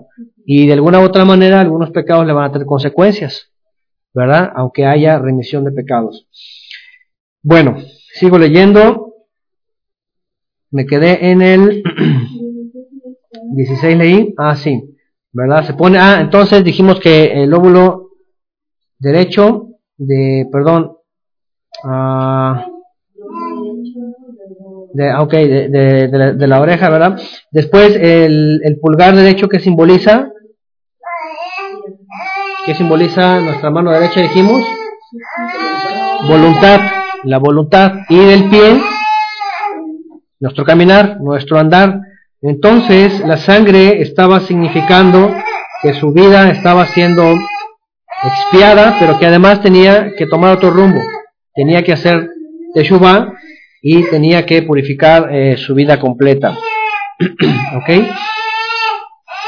Dice a ah, 17, y de lo que quedara del aceite que tiene en su mano pondrá eh, el sacerdote sobre el lóbulo de la oreja derecha del que lo purifica sobre el pulgar de su mano derecha sobre el pulgar de su pie derecho, encima de la sangre del sacrificio por la culpa, y lo que queda del aceite que tiene en su mano lo pondrá sobre la cabeza del que se purifica, y hará el sacerdote expiación por él delante del Eterno, ofrecerá luego el sacerdote el sacrificio por el pecado y hará expiación por el que se ha de purificar de su inmundicia, y después degollará el holocausto, y hará subir el sacerdote el holocausto y la ofrenda sobre el altar, así hará el sacerdote expiación por él, y será limpio.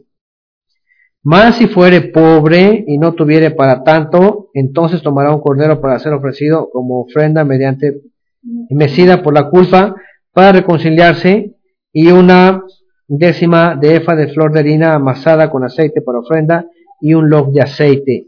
Bueno, aquí recordamos lo que vimos también, ah, lo habíamos visto, ¿verdad? Que aquí no hay, eh, tanto para el rico para el pobre, ambos tenían que cumplir con su purificación ¿verdad? El que tiene, pues con lo que tiene, y el que no tiene, con lo poco que tiene, ¿verdad?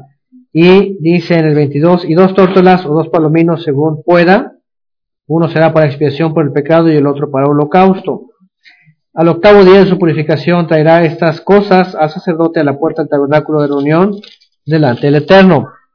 Y el sacerdote tomará el cordero de la expiación por la culpa y el log de aceite y los mecerá el sacerdote como ofrenda mesía delante del Eterno. Luego degollará el cordero de la culpa y el sacerdote tomará la sangre por la culpa y la pondrá sobre el lóbulo de la oreja derecha del que se purifica, sobre el pulgar de su mano derecha y sobre el pulgar de su pie derecho. Aquí viene otra vez lo correspondiente a, al otro, ¿verdad? dice 26, y el sacerdote echará del aceite sobre la palma de su mano izquierda y con su dedo derecho el sacerdote rociará del aceite que tiene en su mano izquierda siete veces delante del Eterno. También el sacerdote pondrá del aceite que tiene en su mano sobre el lóbulo de la oreja derecha, del que se purifica, sobre el pulgar de su mano derecha y sobre el pulgar de su pie derecho, en el lugar de la sangre de la culpa. Y lo que sobra, lo que sobre el aceite que el sacerdote tiene en su mano lo pondrá sobre la cabeza del que se purifica para reconciliarlo delante del Eterno. Fíjense, reconciliarlo. Aquí es donde podemos ampliar todavía el tema de que eh, esa enfermedad tenía que ver con una transgresión. O sea, como alguien con una enfermedad X, ¿verdad? O en el caso de esta una mancha, y ay, es lepra, pues ya estás peleado con el Eterno porque tienes lepra. Así como que, oye, pues, ¿cómo que, cómo que una enfermedad me hace transgresor, ¿verdad? Ese es el asunto, ¿no? Porque parece que esta enfermedad tenía que ver justamente con una transgresión. Por eso habla de expiar el pecado, habla de purificarse y finalmente habla de una reconciliación. ¿Y por qué? Porque esta enfermedad tenía una solución. Si no la tuviera simplemente, ¡fum! se va, vámonos y como el, el, eh, lo de Caret, ¿verdad? Caret ser cortado, ahí no había solución, fíjense. Cuando alguien era cortado de la congregación, era cortado para siempre. Dijimos que había tres formas de cortar de que alguien era cortado. ¿Cuáles eran las tres? Caret de la congregación y, su vida sigue. ¿Ok? Caret, eh, bueno, la primera caret de su alma y su vida sigue físicamente. Después caret de su vida, pero su alma es salvada. Y la otra, caret de las dos, de su vida física y de su alma en la eternidad. Y, pero cuando se daba caret no era perdonado. En el caso de la, de la lepra, aquí sí, ¿verdad? Y entonces, bueno, dice, aquí sí había expiación, ajá. ¿Por qué? Porque el que caía en esa enfermedad por causa del pecado hacía teshuvah, se purificaba y entonces era reconciliado, dice el 29. Dice el 30, así mismo ofrecerá una de las tórtolas a uno o uno de los palominos según pueda, uno sacrificio de expiación por el pecado y el otro holocausto, además de la ofrenda, y hará el sacerdote expiación por el que se ha de purificar delante del Eterno. Esta es la ley para el que hubiere tenido plaga de lepra y no tuviere más para su purificación. Habló también el Eterno a Moshe y a Aarón diciendo, cuando hayáis entrado en la tierra de Canaán, la cual yo os doy en posesión, si pusiere yo plaga de lepra en alguna de las casas de la tierra, de vuestra posición vendrá aquel de quien fuere la casa. Vean, aquí como dice, si yo pusiere la lepra. Qué interesante. ¿Por qué le habría de poner el Eterno? Por una transgresión posiblemente que a lo mejor no se dio cuenta, ¿verdad? De un pecado de ignorancia o, o posiblemente, posiblemente él aunque ande en caminos rectos, alguien de su familia su hijo, su hija, su esposo, su esposa o alguien, ¿verdad?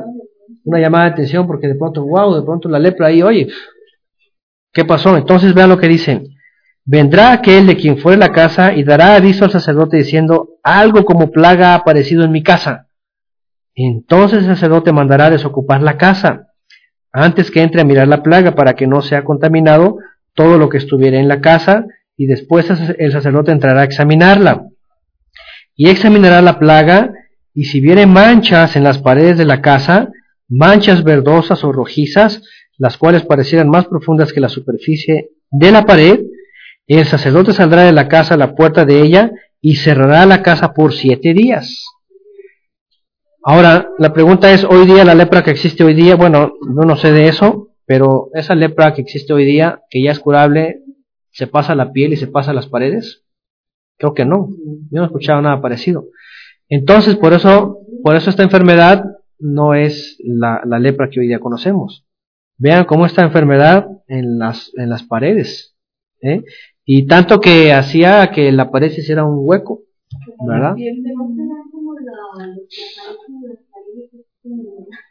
Bueno, es salitre, ¿no? Es, no, no necesariamente.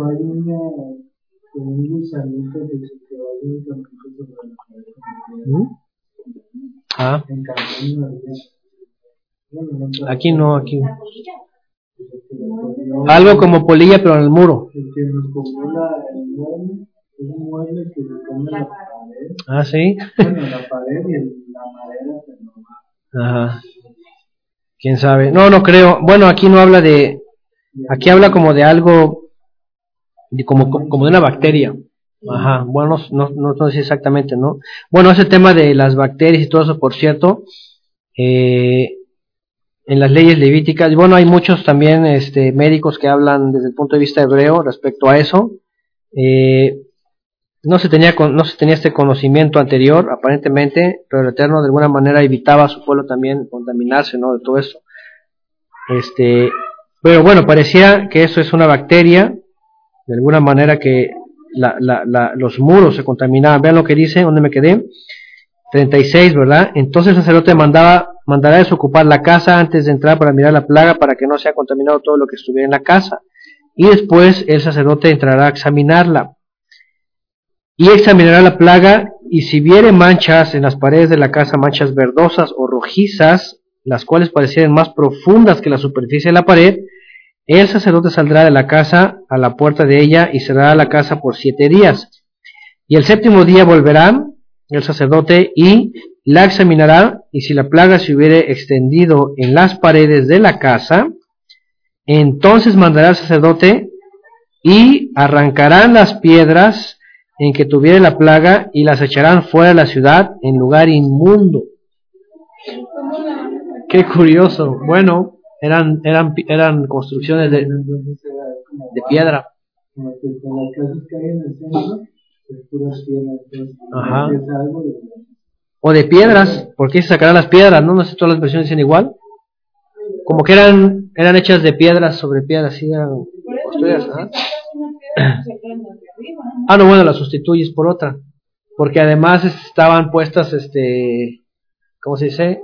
Intercaladas, ¿no? Ajá. Entonces, por eso se podían sacar. Ahora, bueno, pongan atención en todo esto porque es muy curioso. Dice que van a arrancar las piedras en que estuviera la plaga y las echarán fuera de la ciudad en lugar inmundo.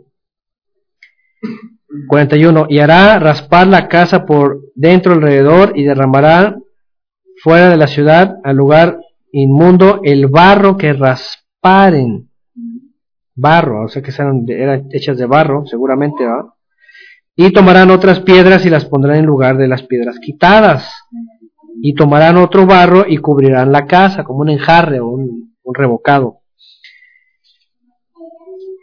Dice, ah, y si la plaga volviera a brotar en aquella casa, después que hizo arrancar las piedras y raspar la casa, y después que fue recubierta, entonces el sacerdote entrará y la examinará, y si pareciera haberse extendido la plaga en la casa, es lepra maligna en la casa, inmunda es. ¿Vean qué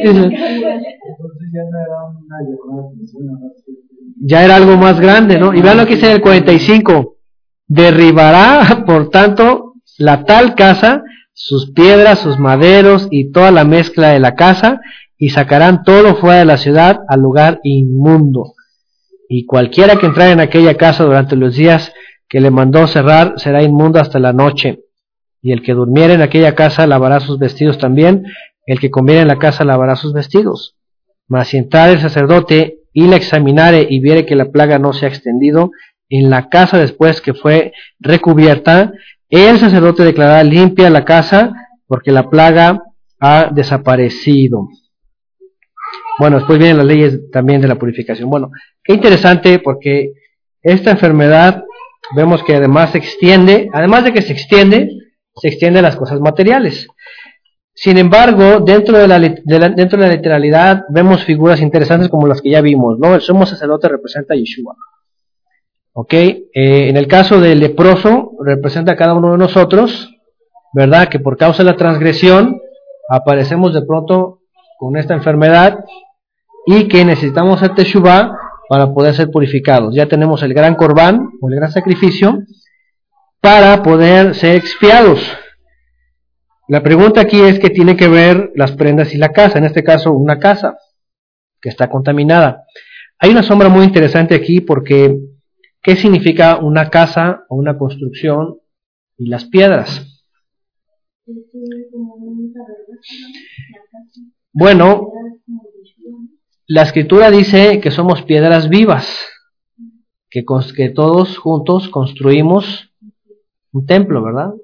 Un templo de piedras vivas, no de piedras eh, físicas de la tierra, sino de piedras vivas. Ahora, algo que ocurrió con Israel y que tiene que ver justamente con su pecado transgresión es la impureza con la cual el Eterno se tiene que ir, su presencia divina se va, ¿verdad? Y eh, el pueblo de Israel cae en una decadencia de tal manera que es destruido, eh, destruida la ciudad. Esto ocurre en el año, este, bueno, desde el 605 hasta el 500, este, noventa y tantos, 585, 86 que es destruido el primer templo, el templo que hizo Salomón. Eh, y nos recuerda algo interesante porque eh, la ciudad de Jerusalén cayó en una impureza completa. Para la época de Yeshua, le vuelve a tocar la misma escena. Qué curioso porque Yeshua eh, funge como sumo sacerdote, ¿cierto? ¿Y qué hace cuando él entra a Jerusalén? ¿Se acuerdan la famosa entrada triunfal? ¿Qué hace cuando entra a Jerusalén? ¿Elogia a Jerusalén y la alaba? No, ¿qué dice? oh Jerusalén, ¿verdad? Que matas a tus profetas y apedreas a, tus a los que son enviados a ti. ¿Qué es lo que hace Yeshua cuando llega al templo? Ah, qué lugar tan hermoso, vamos a orar todos. No, empieza a agarrar a los, a los mercaderes y les empieza a azotar y a sacarlos, a echar toda su vendimia. ¿Verdad? ¿Por qué? Porque Jerusalén había caído en un estado de impureza y un estado de pecaminosidad.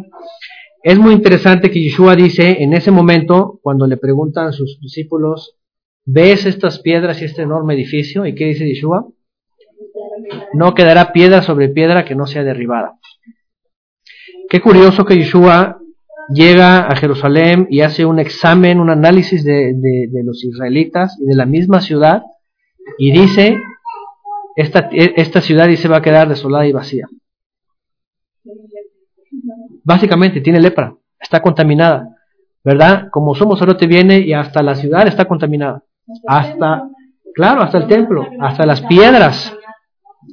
Entonces, es muy interesante porque esta enfermedad en la antigüedad, que se manifestaba incluso en los muros, estaba anunciando una sombra importante, la cual el sumo sacerdote, cuando iba a venir, que fue Yeshua en su primer venida, iba a examinar y dependiendo la condición de los israelitas y dependiendo la condición de la ciudad en general, iba a haber de dos.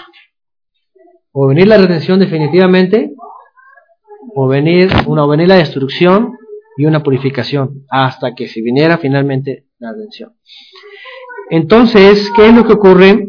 Que no solamente eran unas cuantas piedras, sino que era toda la ciudad y tenía que venirse abajo. Ahora, hoy día es muy interesante porque si nosotros somos piedras que estamos edificando el verdadero templo, cuidadito y que caigamos en este pecado, ¿por qué? Dice aquí, saca las piedras y sustitúyelas. ¿Eh? Saca las piedras que tienen ese, ese, ese, ese- esa lepra y tíralas en un lugar inmundo y tan tan. Pues. Ah, sí, fue quemada, fue, fue incendiada. Como dice ahí, pásalas por fuego y tuvo que ser incendiado. Y en el caso donde dice que lo sacaron al lugar inmundo, seguramente también alguno que prendieron fuego para que esto sucediera. O simplemente ser cortados. Ser cortados. Dice Pablo, y esa es una verdad que eh, bíblica, que unos fueron endurecidos, pero también dice la escritura que unos fueron cortados definitivamente, fueron arrancados. Entonces, este, vemos que e incluso antes, antes de la época de Yeshua, muchos fueron cortados.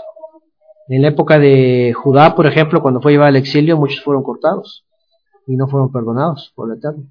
Cargaron con su pecado. Entonces, bueno, lo que vemos aquí es de que ah, tenemos que entender que finalmente esta enfermedad es espiritual, tiene un origen espiritual, pero también tiene una, una consecuencia espiritual, la cual, si el día de hoy no ponemos suficiente atención, ¿verdad? Nosotros como piedras vivas que construimos un templo, pues por causa de caer en esta transgresión podemos ser sacados de esta construcción, sustituidos por otro y echados a lugares impuros, que es pues el mundo, con los, ahora sí, con el mundo, ¿verdad? El mundo inmundo, ¿ok? Entonces, eh, bueno, dice aquí que finalmente eh, este, esta casa, eh, que también fue una sombra de lo que pasó a la ciudad de Jerusalén, fue destruida la ciudad, todas las piedras fueron derribadas, fue incendiada la ciudad y eh, Yeshua había dicho no quedará piedra sobre piedra y tampoco dijo, eh, perdón, y, también dijo que no, eh, que todos serían llevados al exilio, ¿verdad? Y tal cual lo, tal cual lo dijo, tal cual se cumplió. Bueno, Yeshua eh, fungió como el sacerdote que venía a examinar no solamente a los leprosos, y además venía a sanar a quien él quisiera. ¿Eh? ¿Cuál era la característica de aquel que iba a ser sanado por, por él mismo? Esa es una pregunta interesante, porque no todos fueron sanados.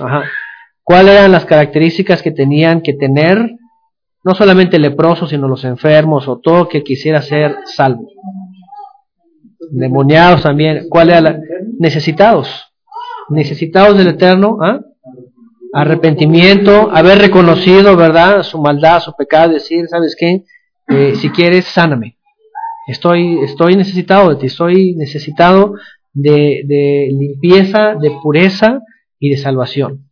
Sin embargo, los religiosos, pues en su arrogancia y en su este, necedad, pues Yeshua les dijo, no, simplemente dijo, este, lo que dijo el profeta Isaías, dice que eh, iba a, dice, eh, tienen oídos, bueno, oyendo para que no oigan, eh, viendo para que no perciban, para que no se les perdonen sus pecados, dice, para que no se arrepientan, y dice, y para que no sean salvos.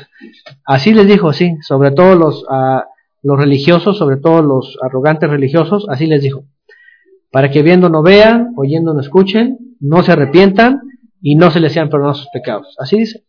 Entonces era necesario que el pecador, como vimos acá, saliera y dijera, soy inmundo, soy inmundo reconocida su inmundicia.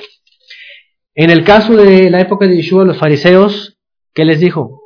Sepulcros blanqueados, porque por fuera se muestran puros, pero por dentro están corrompidos. Sin embargo, para ustedes no hay, no hay sanidad. Pero para el que sí acepta y se, y se demuestra eh, pecador, entonces hay misericordia y hay perdón. Bueno, finalmente en el capítulo 14 del 50 en adelante, uh, del 49 en adelante viene eh, las leyes sobre la purificación. Dice, uh, en el, voy a leer otra el 48, más si entrare el sacerdote y examinare y viere que la plaga no se ha extendido, hablando después de los siete días, en la casa después de que hubiere, de que fue recubierta, el sacerdote declarará limpia la casa porque la plaga ha desaparecido. Ahora, eso es algo muy interesante porque una vez que sustituían las piedras y les revocaban otra vez o las enjarraban, como dicen, se les, pone recubrimiento, se tenía que esperar a ver si no volvía a brotar. Qué curioso, ¿no? Porque si volvió a brotar era porque había otra piedra que de alguna manera se contaminó y que después brotó el problema. Qué interesante, ¿no? Como lo de las manzanas podridas, ¿verdad? Que dicen que las ponen juntas y no sacas las podridas para poderlas ver Ah, sí. Sí, eso pasa también con las manzanas. Ah, no sabía. Hasta las frutas. Hasta las frutas, ¿verdad? Está pudriendo una, sácala. Ah, pues sí, porque el gusano ya anda y se le va a brincar a la otra. ¿Ah? Fíjense, qué interesante. Entonces, ¿qué es lo que nos está diciendo aquí? Que esta sustitución, ¿verdad? Traía consigo este, una, una prueba también. Y ¿Qué pasa con nuestra vida hoy día? ¿Qué pasa incluso con nuestro grupo? ¿Qué pasa con las comunidades? ¿Qué pasa con todos los creyentes? Yo creo que pasa lo mismo, ¿verdad? Estamos sujetos a pruebas. Sí, finalmente el Eterno, de alguna u otra manera, cuando quiere sacar una piedra, pues simplemente la, la, la, la aparta. Ahora sí que siete días, y si ve que está pura, pues la vuelve a introducir, y si no, pues la, la cataloga como impura, sencillo. ¿verdad? Entonces, este, hoy día igual aplica los mismos principios.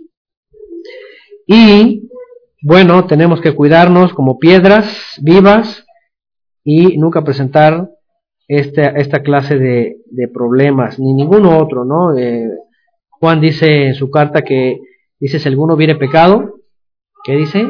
Abogado tenemos para con el Padre. Es decir, tenemos que reconocer cuando hemos faltado y reivindicarnos, porque de otra manera, si vivimos con nuestro pecado, ¿qué vamos a hacer? Empezar a contaminarnos unos a otros y al rato vamos a hacer una casa que, que, tiene que ser derribada por completo, imagínense. Entonces, que no caigamos en tal condición.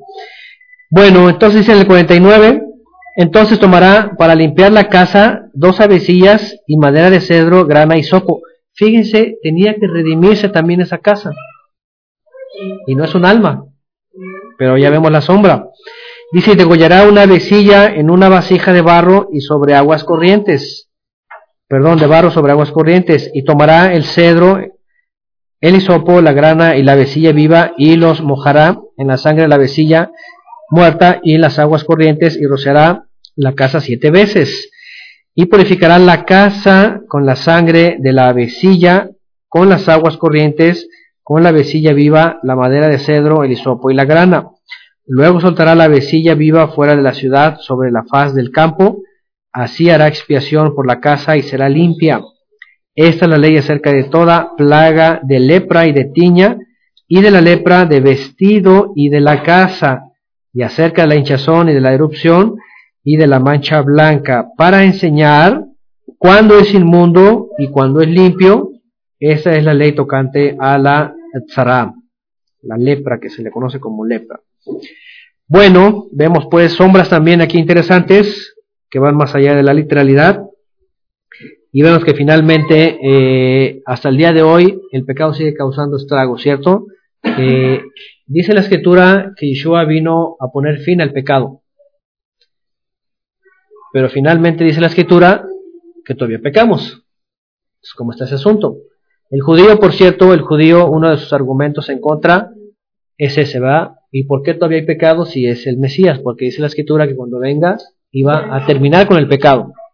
Eso dice Daniel, ¿cierto? Daniel 9, del 27 en adelante, cuando habla de eh, el tiempo cuando iba a venir el Mesías, iba a hacer eso.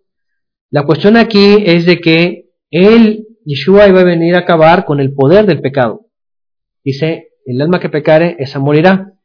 Sin embargo, con la promesa de Yeshua, de primera instancia, tenemos que el pecado, dice, eh, ya no puede dominar sobre nosotros eh, y ya no puede sentenciarnos a una muerte eterna.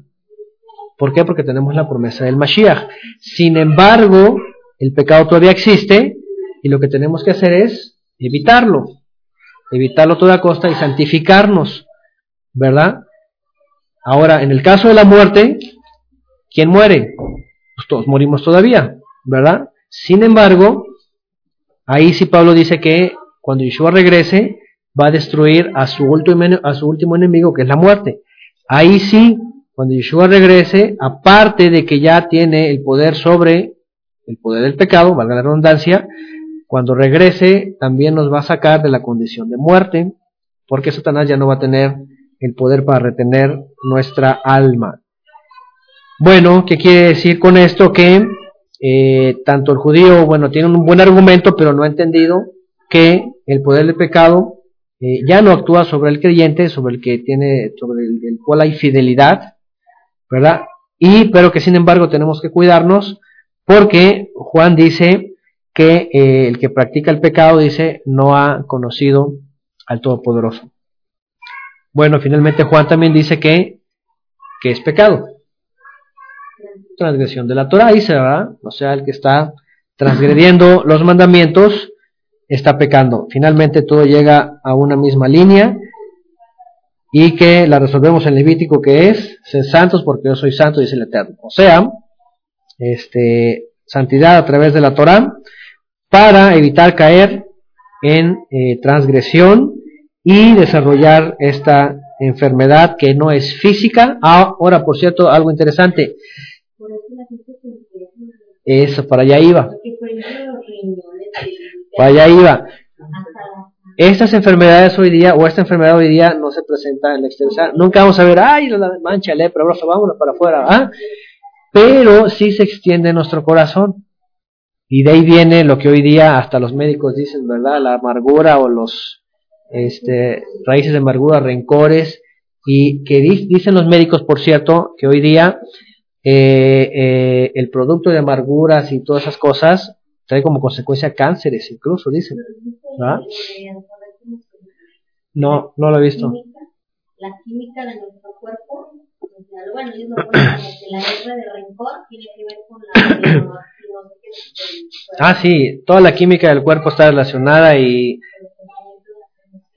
emociones, sentimientos fuertes, incluso dicen que está eh, comprobado por la medicina que los hombres regularmente mueren antes que las esposas, porque el hombre siempre este, guarda sus emociones y las va, ¿verdad? Reteniendo, se hace el fuerte, pero cuando llega al momento de la de la este de la de la edad avanzada, entonces todo eso le causa un problema en su corazón y pum, llega el momento donde pum, ¿verdad? Su corazón explota por todo eso que ha guardado.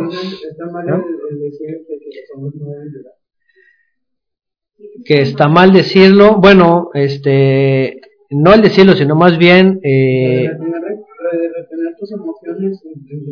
Bueno, ni siquiera tiene que haber una emoción. Bíblicamente ni siquiera tiene que nuestro cuerpo producir una emoción de- desbordante, des- desbordante. El problema somos nosotros. Claro, entonces de entrada pues ni tenemos que caer en esa condición, ¿verdad? Porque de otra manera la solución es estar llorando también, ¿verdad? Todo el tiempo para desahogarse.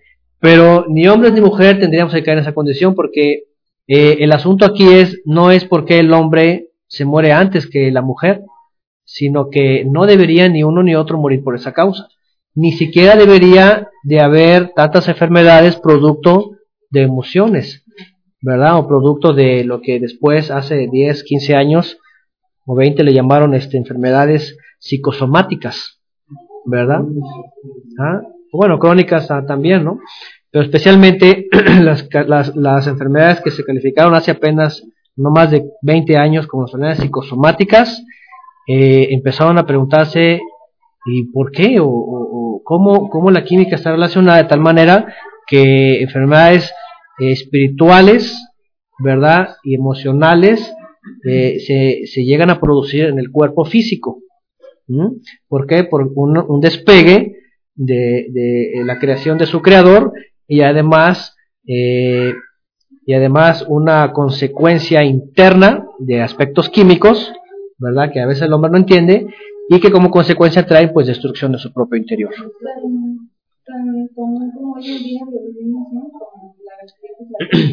Por ejemplo, colitis, colitis y gastritis, ¿verdad?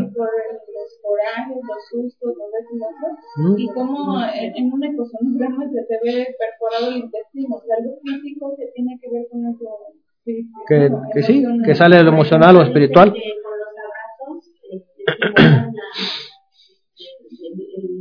la este, producir serotonina.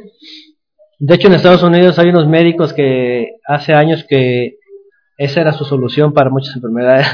Eh, a- abrazarse, sí, porque saben que la gente está necesitada de, de- de esos aspectos básicos, ¿eh? y más por allá. Entonces, y por eso también en muchos lugares usan la psicología y usan las emociones, porque saben, ¿verdad?, que este, eso es algo, eso es algo que pone a la gente en otro estatus. Y ese es su recurso, aunque no es del todo, ¿ah? pero es su recurso. Sí, pues andan porque, porque es una química en el cuerpo. Ajá. Es como, es como los mo- motivadores, ¿verdad? En las empresas los motivadores, este, este, ¿cómo se llaman? Eh, o animadores y todo eso. Este, es, es su, es su propósito, la superación personal, ¿no? Bueno, entonces, finalmente, pues, eh, cuando hay una teshuva completa, hay una sanidad de todo eso. Es, ese, es- ese tenía que, ser- ese tendría que ser la verdad. Esa es la verdad y tendría que ser eh, una experiencia viva. Una teshuva trae consigo una sanidad completa, tanto física como, como interna. Por eso Yeshua tenía estos estándares muy altos, de tal manera que él mismo sanaba cuando tocaba o cuando le tocaban, ¿verdad? Porque era un desborde de, de toda su química perfecta, o sea, toda su, y vamos, todos los midot, ajá, todas las, las, las medidas, las siete medidas del Eterno, exactamente, las siete medidas del Eterno en su vida traían consigo cualquier cantidad de sanidad, tanto física como espiritual. Bueno, entonces finalmente eh, la Torah misma dice que eh, enfermedades son espirituales, ¿ok? Con el descubrimiento de los de las bacterias, por ejemplo, en la bacteriología, ¿verdad? Los Luis Pasteur, por ejemplo, que encontró eh, los, las bacterias y todas esas cosas, ¿verdad? Este, y Hooke, ¿cómo se llama este hombre que inventó el microscopio y todo lo que llegaron a, a descubrir? Eh, en la Torah ya venía. Apenas en el siglo, final del siglo XVIII y 1800 y tanto, la época de Pasteur, eh, y todo el análisis de la microbacteriología eh, era novedoso, pero en la Torah ya aparece, y aparece esto y mucho más allá. ¿Ah? Sí, sí, cuidados para evitar eh, cualquier contaminación y, y física, y, y de hecho, la pureza e impureza ritual para acceder al Mishkan tenía que ver con evitar esos microbios, fíjense. Bacterias que en su, en su época no conocían, pero que, pero que era, era importante este, eh, evitarlas para poder acercarse al Mishkan. De tal manera, por ejemplo, que el cerdo es la carne que tiene más bacterias de todos los animales. Es la carne que tiene más bacterias de todos los animales.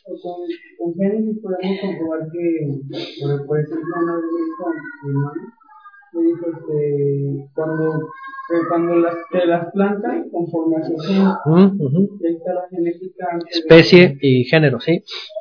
Sí, la, la genética, desde Génesis 1 ya vemos genética, ¿verdad? Para los genetistas, que dice que apenas descubrieron los aspectos más básicos de la genética, ¿no? En Génesis 1 ahí está, según su especie y según su género. Entonces, bueno, para que vean que todo esto finalmente, las leyes que tienen que ver con santidad y pureza, van mucho más allá del conocimiento y el entendimiento humano. Hasta hoy día se entienden, ya por la ciencia avanzada, pero todo apunta finalmente a aspectos espirituales, espirituales que se expresan en una vida material. Bueno, capítulo 15, impurezas físicas.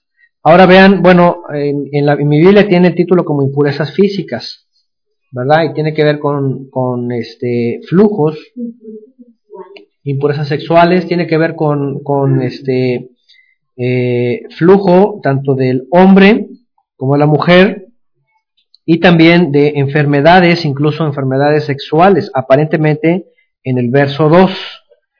Dice en el capítulo, en el capítulo 15, verso 1, dice, habló el Eterno a Moshe y a Aarón diciendo, habla a los hijos de Israel y, decir, y eh, decirles, cualquier varón cuando tuviere flujo de semen será inmundo. Esa expresión eh, y decirles es muy diferente, de hecho es la única, según los rabinos, es la única que aparece en todas las veces que el Eterno le habla a Moisés para Israel. Si se dan cuenta, siempre dice, habla a los hijos de Aarón y diles. O habla a los hijos de Israel y diles. Habla a los hijos, habla y diles. Y dice, hablar y decirles.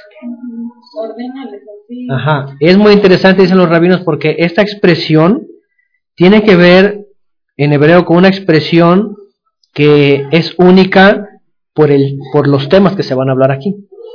¿Verdad? Temas que, que pues no es que sean complicados, pero de pronto como que aparecen ser tabú todavía, ¿no? Así como que, ay. En el 2, hablar a los hijos de Israel y decirles. Es una expresión en hebreo que no aparece más que aquí, es la única, el único lugar que aparece. ¿Por qué? Porque las instrucciones que van a dar aquí tienen que ver con los aspectos sexuales, aspectos de la intimidad, pero que en, el cual el Eterno no se detiene para nada y es como que más, como que más es, como que es más enfático, ok, como que así como que eh, no se inhibe pues, sino que es parte de la santidad, finalmente es parte de la santidad y es un tema que Israel y bueno y todos creyentes pues tenemos que tener apertura, ¿no? Es decir, no tenemos que tener ningún problema pues al examinarlos. Entonces dice, cualquier varón cuando tuviere flujo de semen, será inmundo. La expresión para flujo de semen aquí es eh, mipsaro sabó. Mipsaro zabó, que es diferente a shikhvat zara o shikhvat zara. Shikhvat zara quiere decir flujo de semen eh, o de esperma, es decir, de eh, un flujo normal. Pero en el verso 2, Mipsaró Zavó tiene que ver con un fluido eh, de enfermedad, una especie de contagio este, de enfermedad sexual. ¿Ok? Ajá. Una enfermedad sexual. Mipsaró Zavó es diferente a Shikhvat Zeram. ¿Ok? Shikhvat Zera es un flujo de semen normal, o, bueno, semen pues eh, sin contaminación, y Mibzaro Zavo es un flujo con enfermedad. Dice, será inmundo. Verso 3. Y esa será su inmundicia en su flujo, sea que su cuerpo destiló a causa de su flujo, o sea, de esta enfermedad, o que deje de destilar a causa de su flujo, él será inmundo. Toda cama en que se acostare el que tuviere flujo será inmunda, y toda cosa sobre que se sentare inmunda será. Y cualquiera que tocare su cama, lavará sus vestidos, se lavará también a sí mismo con agua, y será inmundo hasta la noche. Y el que se sentare sobre aquello en que se hubiere sentado, el que tiene flujo, lavará sus vestidos, se lavará también a sí mismo con agua y será inmundo hasta la noche. Asimismo, el que tocare el cuerpo del que tiene flujo, lavará sus vestidos y asimismo se lavará con agua y será inmundo hasta la noche. Y si el que tiene flujo escupiere sobre el limpio, éste lavará sus vestidos y después de haberse lavado con agua será inmundo hasta la noche. Y toda montura sobre que cabalgare el que tuviere flujo será inmunda. Cualquiera que tocare cualquiera cosa que haya estado debajo de él será inmundo hasta la noche y el que la llevare lavará sus vestidos y después de lavarse con agua será inmundo hasta la noche y todo aquel a quien tocare el que tiene flujo y no lavare con agua sus manos, lavará sus vestidos y asimismo se lavará con agua y será inmundo hasta la noche. La vasija de barro que tocare el que tiene flujo será quebrada y toda vasija de madera será lavada con agua, porque el, barro absorbe, ¿verdad? Y los microbios, las bacterias, se, se quedan ahí. Ajá, son los poros. Qué interesante porque obviamente aquí está hablando de una, un cuidado extremoso. Todo lo que toque puede ser contaminado y necesita pasar un tiempo y purificarse para después quedar limpio. En el caso de la vasija de barro tiene que romperse, dice. ¿Por qué? Porque es porosa y los microbios entran. Dice, cuando se hubiera limpiado de su flujo, el que tiene flujo, contará siete días desde su purificación y lavará sus vestidos y lavará su cuerpo en aguas corrientes o otra vez eh, aguas eh, vivas y será limpio. Aquí sí habla de una, bueno, dice, uh, lavará su cuerpo, aquí se habla una tevila, aquí sí específicamente, lavará su cuerpo en aguas eh, la traducción en hebreo es aguas corrientes, si es aguas que fluyen, de hecho, eh, según el contexto hebreo, aguas que manan de la tierra para purificarse. Es una tevilá, es lo que fuimos a hacer. El lugar donde fuimos es un agua que mana, ¿verdad?, de la tierra, es justamente el lugar perfecto para hacer tevilá. 14. Y el octavo día tomará dos tórtolas o dos palominos y vendrá delante del Eterno en la puerta del tabernáculo de reunión y los dará al sacerdote. Ahora vemos algo parecido a la enfermedad de Tzará o Tzará, eh, porque aparentemente, aparentemente es producto de un pecado, ¿verdad? Un producto de una acción, esta enfermedad. Eh, no, bueno, no creo, no tiene las características, al menos una sífilis o gonorrea o alguna cosa así, no sé, no sé si es la misma categoría o es peor o es menor, pero lo que sí es de que se volvía el mundo completamente y lo que, lo que tocaba podía contaminarlo. ¿verdad? Entonces es muy posible que esta enfermedad tuviera que ver justamente con una, un pecado sexual, es muy posible. Ahora, hay cosas obviamente en la Torah que ya hemos visto y que vamos a seguir viendo, que el Eterno prohíbe rotundamente, ¿no? Como el bestialismo, por ejemplo, ¿no?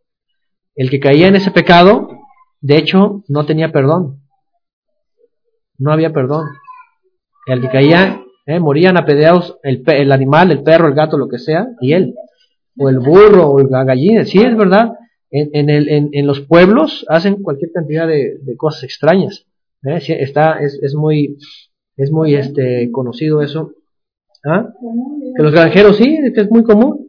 Sí, sí, sí, agarran el animal y eh, cometen bestialismo. Entonces, eh, el Eterno obviamente prohíbe muchas cosas. Eh, eh, o, todas las califica dentro de eh, la palabra que se traduce como adulterio o fornicación, eh, engloba todos los pecados sexuales y todas las perversiones sexuales. ¿Ok? De hecho, incluso, aquí siempre a veces se sale a brote, por ejemplo, el tema del onanismo. Un día preguntaron respecto a eso. ¿Recuerdan a Onan, a Er y a Onan y a, a los hijos de Judá con este eh, con esta mujer, ¿cómo se llama? Este, ah, se me olvidó. Eh, recuerda que Judá, después de que entregan a Yosef, él se va, toma una mujer este, de, las, de las mujeres de Canaán, ¿verdad? Y tiene a, a tres hijos, Er, Onán, y el otro se llama, este, se me fue el nombre. ¿Será? Selah, Selah, ¿ok? Y recuerdan que el mayor se casa con Tamar. ¿Y qué hace él? No quiere tener descendencia, ¿verdad? Y dice, invierte en tierra, ¿verdad? Después viene este Onán y hace lo mismo, ¿verdad? Y después Selah es muy chico y no se casa. Este, bueno, ¿por qué esto? Porque eh, eh, esencialmente de ahí viene lo que es el famoso onanismo. Pero esencialmente eh, en, Génesis tiene que ver con aquel que no quiere tener descendencia, ¿verdad? Engendrar y están evitando todo el tiempo tener un hijo, un hijo y no quieren tener hijos y, y pierde fuera, vamos. De ahí viene. Por ejemplo, ¿no? Eh, la cosa es evitar, simplemente evitar y no querer tener descendencia.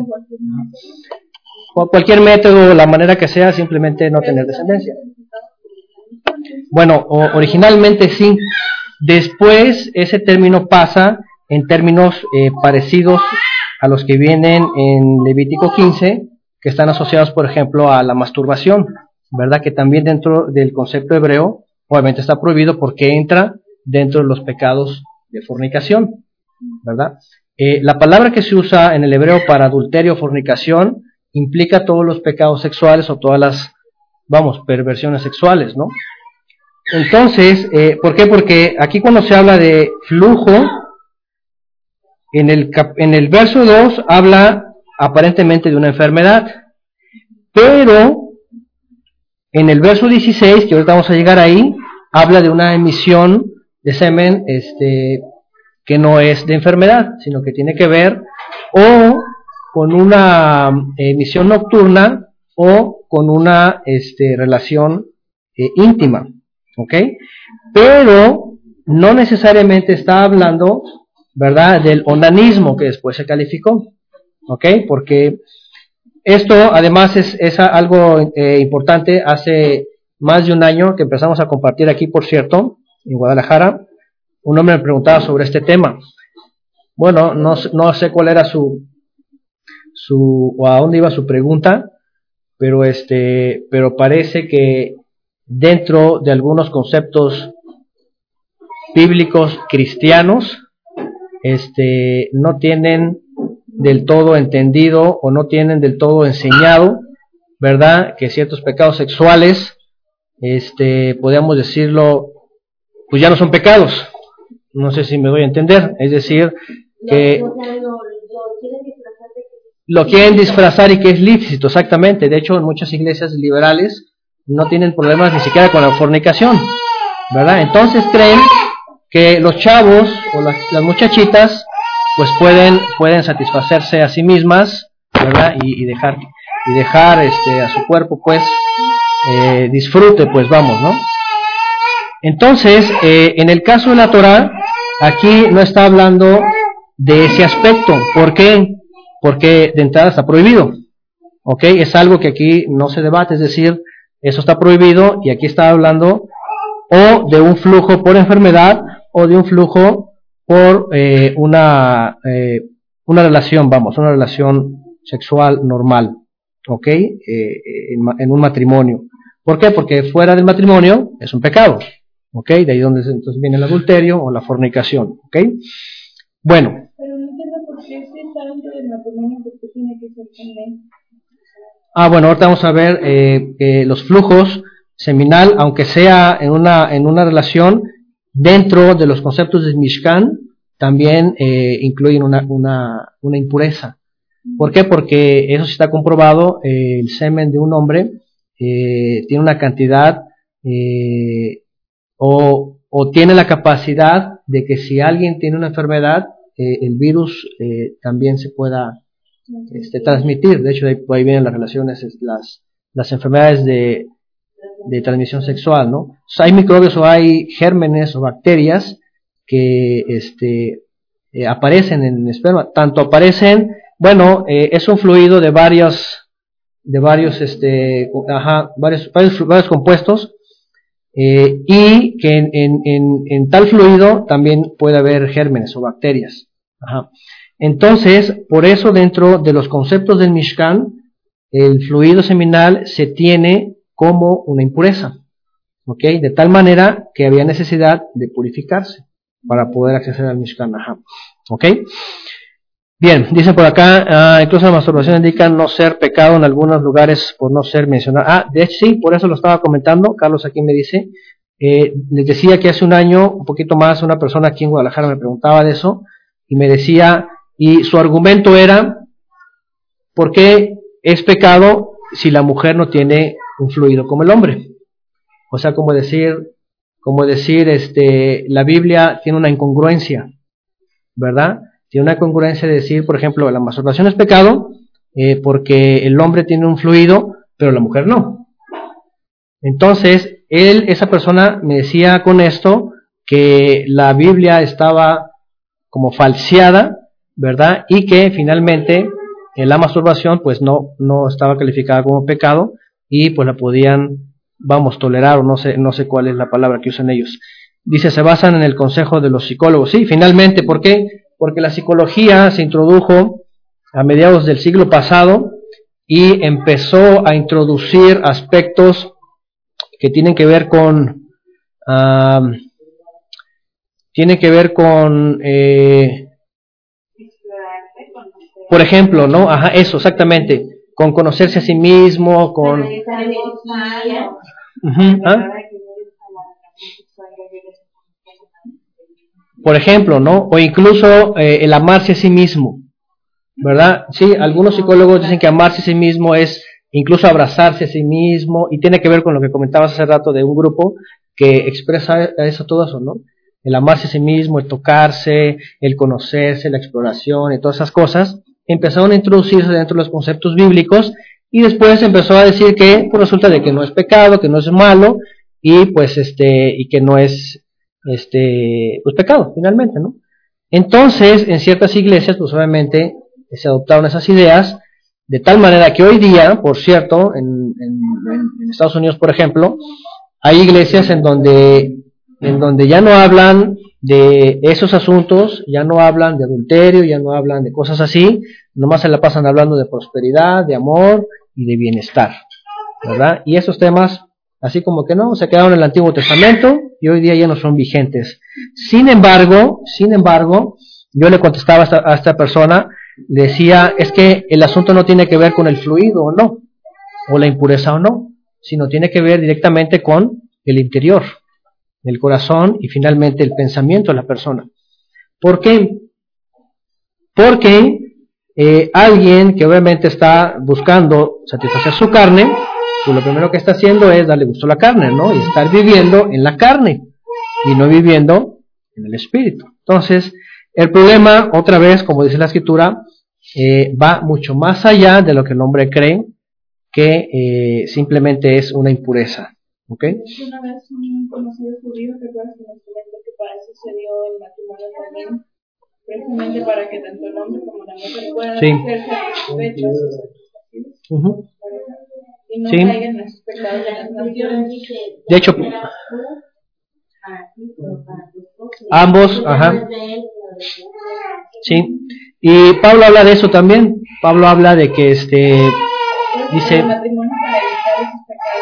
Ah, obviamente, bueno, eh, el Eterno creó, el Eterno creó al ser humano con esas cualidades y además los hizo de esa manera para que, pues para que se complementaran, obviamente, ¿no? Entonces, este, Pablo dice que a menos que tengan el don de la continencia, como él, él lo habla, entonces un hombre puede estar solo. Sin embargo, dice es mejor casarse que quemarse, si dice, ¿verdad? ¿Por qué? Dice por causa de las fornicaciones, justamente.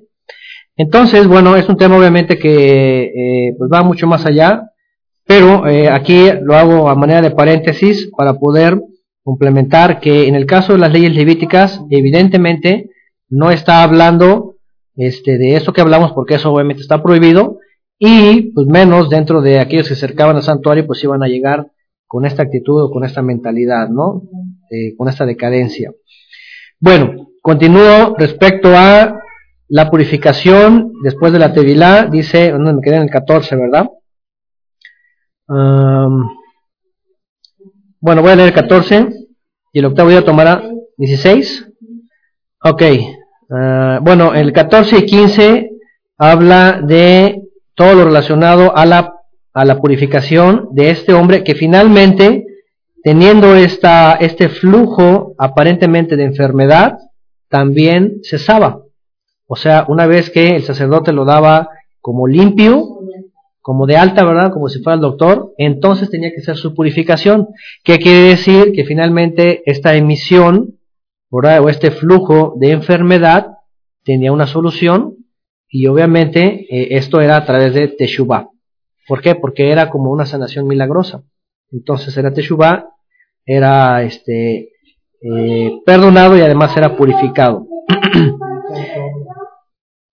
Verso 18 dice, y cuando un hombre yaciere con una mujer y tuviere emisión de semen, ambos se lavarán con agua y serán inmundos hasta la noche. Y aquí está hablando obviamente de una relación de pareja, pero apunta a que el flujo de semen normal, vamos a una relación, traía una impureza también para los conceptos del Mishkan y para acercarse hasta el lugar santo, ajá, al Eterno. De tal manera que tenían que purificarse. Recuerda que cuando el Eterno saca a su pueblo al monte Sinai y les dice, me voy a manifestar a ellos, ajá, dice, por tres días, dice, purifíquense, no, tome, no toquen mujer, dice, porque yo voy a descender para que nadie muera. Entonces, estaba hablando pues de eh, ese tipo de pureza para que entonces la presencia divina pudiera acercarse. Otra vez, eh, según la medicina, hoy día el fluido del varón eh, también contiene eh, organismos eh, bacterianos o bacteriológicos, ¿cómo se puede decir? No sé cómo sería la expresión correcta. bacterias, vamos, ¿verdad? Que también son contaminantes, ¿ok? Por eso, por eso, aquí se cataloga como tamén, como impureza. Bueno, esta, esta expresión en el verso 16, emisión de semen, la, palabra es Shekabah. Ahí sí, para que, vea, para que vean, es Shikbat Zeram. No como en el verso 2, que es Mipsaro Zabon. ¿Ok? Por eso se califica como una, eh, una emisión eh, en una relación de pareja. Shikbat Zeram. Shikbat Zeram. Y en el verso 2, la que incluye, o bueno, lo que, lo que aparece, aparentemente es una enfermedad es Mipsaro Zabón. Mipsaro Zabón. Bueno, entonces dice en el verso 16, entonces dice, ah, lavará en agua todo su cuerpo y será inmundo hasta la noche. Ahora, esta palabra que aparece en el 16, la es rahat, muy diferente a la tevilá. Tevilá es inmersión, ¿ok? Y eh, rahat es bañarse, simplemente es bañarse, lavarse. Por eso de aquí entendemos que también ambos son diferentes. Uno exigía una purificación en aguas vivas y el otro simplemente un baño, una limpieza, un baño, una limpieza cotidiana, ¿ok? Un baño. Aquí es por eso vemos que eh, en el momento de la relación o incluso en el momento de la mujer deja de, ser eh, impura después de sus días eh, blancos le llaman, puede solamente bañarse, no necesariamente necesita una tevila, ¿ok? Se aconseja una tevila, en el judaísmo lo hacen, tienen sus mikveh, y se hace una purificación. ¿ok? Sin embargo, este, eh, no es eh, de, hecho necesidad. Una cosa es la tevilá y otra cosa es rajats. Aquí es bañarse. 17. Y toda vestidura o toda piel sobre la cual cayera la emisión de semen se lavará con agua y será inmunda hasta la noche por causa de los microorganismos, vamos, o microbios. Y cuando un hombre yaciere con una mujer y tuviere emisión de semen, ambos se lavarán con agua y serán inmundos hasta la noche. ¿Ok? Aquí también tiene que ver con lavarse solamente, no hay tevilá. Cuando la mujer tuviere flujo de sangre y su flujo fuere en su cuerpo, siete días estará apartada y cualquiera que la tocare será inmunda hasta la noche. Todo aquello sobre que ella se acostare mientras estuviere separada será inmundo. También todo aquello sobre que se sentare será inmundo. Otra vez, esta, este flujo está eh, catalogado como impureza también. Ahora, aquí hay más aspectos. ¿Por qué impureza? Bueno, eh, desde el punto de vista rabínico, eh, se cree que el hecho de que una mujer no haya concebido, ¿verdad? Y el proceso biológico natural de su vida termine en derramamiento de sangre, quiere decir que parte de una vida se perdió y esa sangre se convierte como en sangre de muerto. Esa es la definición rabínica. De tal manera que esa sangre por eso se convierte en impureza. ¿Verdad? Tanto, tanto así que están prohibidas las relaciones en el momento que la mujer está teniendo su impureza. ¿Ok? Los abortos también es lo mismo. Ah, bueno, sí. Y es impureza.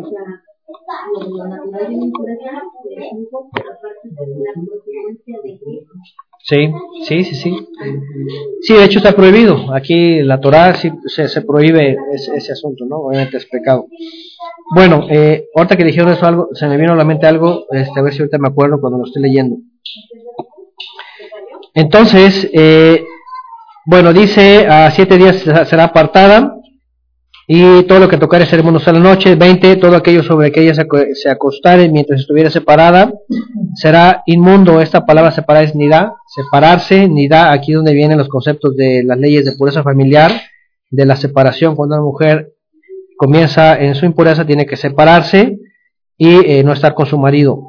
Dice también todo aquello sobre que se será inmundo. Y cualquiera que tocare su cama lavará sus vestidos y después se lavará con agua, será inmundo hasta la noche. Recuerden que esta impureza o esta inmundicia tenía que ver otra vez con el Mishkan. ¿Ok? Porque me han preguntado, por ejemplo, ¿y qué pasa hoy día? Cuando, mujer, cuando una mujer está en una impureza o, ambos pueden acercarse a la congregación o no, o pueden ir a la sinagoga o no, o pueden ir al lugar de reunión o no, ¿verdad? Porque la impureza, pues, dice dónde se siente y qué tal si hay impureza. Entonces, eh, la respuesta es, eh, la misma, eso tiene que ver con conceptos del Mishkan, en donde la santidad era extrema y si no la había, entonces había un problema grave con aquel que se acercaba, de tal manera que podía morir. Obviamente, obviamente, lo que tiene que ver con higiene, pues es normal, ¿verdad? La higiene, pues es higiene, ¿no? Nadie puede este, traer una impureza así, nada más por nada más. Oh, bueno, también, aparte, ¿no? Aparte para oye, ¿puedo ir a cenar la pizza, la cordera porque estoy en mi día? Claro. Entonces yo digo, bueno, pues obviamente eso se puede porque no es la misma condición de la mujer que cómo se cuidaba anteriormente a cómo ahora podemos cuidar. Claro, no, y además este no no está prohibido que no coman pesas las mujeres cuando están en, su tiempo. Lo que sí estaba prohibido es subir al, al Mishkan, pero quien celebraba pesas en su casa lo celebraba y no había ningún problema, y podía comer pesas. O cualquier otra festividad, no, no hay ningún problema. Sí, eh, hoy día obviamente los métodos son más higiénicos. O sea, en su época las mujeres no tenían todos los, este, lo que usan, ¿verdad? Ni, ni, las marcas, ni nada de esas cosas. La publicidad que hoy día. Sí, se quedaban en su lugar, no, no se levantaban, de hecho se quedaban en su lugar y apartadas. Claro. Entonces, y bueno, finalmente eso traía una impureza para acercarse al lugar santísimo, lugar santo. bueno, eh, voy más adelante, eh, 22, ya leí este. También cualquiera que tocare cualquier mueble sobre que ella se hubiera sentado lavará sus vestidos, será, eh, se lavará luego a sí mismo con agua y será inmundo hasta la noche. Habla de lavarse, no es tevilá. Y lo que estuviera sobre la cama o sobre la silla en que eh, ella se hubiera sentado, el que lo tocare será inmundo hasta la noche. Si alguno durmiere con ella y su menstruo fuera sobre él, será inmundo por siete días y toda su cama sobre que durmiere será inmunda. Ahora, eso no confundirlo con la prohibición, porque dice aquí, si alguno durmiere con ella, la interpretación aquí es de que eh, en el caso, por ejemplo, del esposo, o en el caso de, no sé, de un familiar, no sé, con, con la mamá o con la hermana o con, eh, no estás hablando de cohabitar, sino, sino dormir en un lugar, eh, la explicación aquí es de que si ella le, le llega inesperadamente sus días, obviamente entra en impureza y quien está cerca de ella también se, se, vuelve impuro. ¿Por qué? Porque ya vimos que está prohibido, obviamente, eh, las relaciones mientras hay eh, nidad. ¿Ok? La mujer se separa y el hombre también hasta que pasan los días de purificación. Entonces, este que duerme cerca de la que entra en su periodo, eh, también se contamina por estar en el mismo lugar. ¿Ok? También los rabinos dicen que suele ocurrir, ¿verdad? Que en la relación marital también inesperadamente baja la regla y en la relación no se da cuenta, ¿verdad? Y eh, pues también hay una contaminación. Este no es causa de caret, ¿por qué? Porque pues obviamente fue como sorpresivo, ¿no? Como que llegó, bajó en el momento, ¿no? Eh, también eh, se comenta respecto a eso. 25 dice, y la mujer cuando siguiere el flujo de su sangre por muchos días, fuera del tiempo de su costumbre o estuviere o cuando tuviere flujo de sangre más de su costumbre, todo el tiempo de su flujo será inmunda como en los días de su costumbre. Toda cama en que durmiere, todo el tiempo de su flujo le será como la cama de su costumbre, y todo mueble sobre el que se sentare será inmundo como la, impureza de su costumbre. Cualquiera que tocare estas cosas será inmundo, y lavará sus vestidos y sí mismo se lavará con agua, y será inmundo hasta la noche. Y cuando fuere libre de su flujo, contará siete días y después será limpia. Ahora, aquí hay un tema interesante porque aquí hay dos, dos casos de flujo en la mujer. Uno, aparentemente el normal, verso 19, que dura entre 4, 5, 6, 7 días, dependiendo el tipo de mujer o el tipo de, de no sé, ahí sí no sé qué es, su naturaleza, esa es la palabra correcta, dependiendo su naturaleza, ¿ok? ¿Ah? Que son diferentes. En el verso 19 en adelante dice que tiene que contar siete días y luego será limpia. Pero no sé si hay mujeres que dieron más de siete días. ¿Sí? Sí las hay.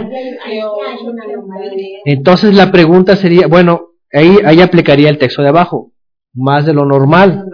Pero para una mujer lo normal siempre podría ser 8, por ejemplo, siempre es lo normal.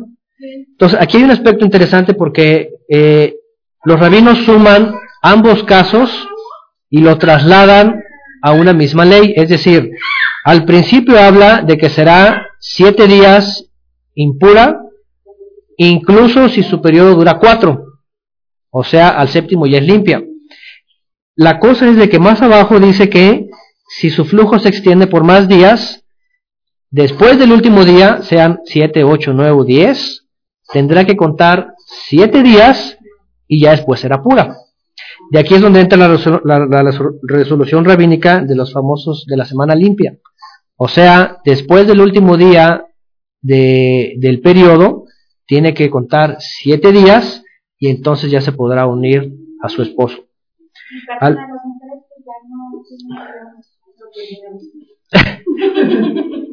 es la mejor. Bien a gusto. Lo que pasa es pues que sí. de todas formas que si de la, de la mujer salía así, no voluntariamente, una vida, pues podía estar, o sea, en ida como en tiempo de oración. Ah, sí. Como apartar, o sea, un tiempo. Sí, de hecho, uno de los, uno de los principios, por cierto, eh, de esta ley de la nidad, tiene que ver con que el hombre se separa de su mujer o de su esposa, o ambos, para entrar en un, en un tiempo eh, de comunión con el Eterno, Ajá, de comunión con su Creador y, y además dicen también que el hombre también, aparte de que la mujer se está restaurando, que también el hombre se restaura, ¿verdad? Porque eh, sí está comprobado que un hombre que no se restaura, ¿verdad? O no descansa, vamos, tiene problemas eh, en algún momento, este, hasta cáncer o problemas este,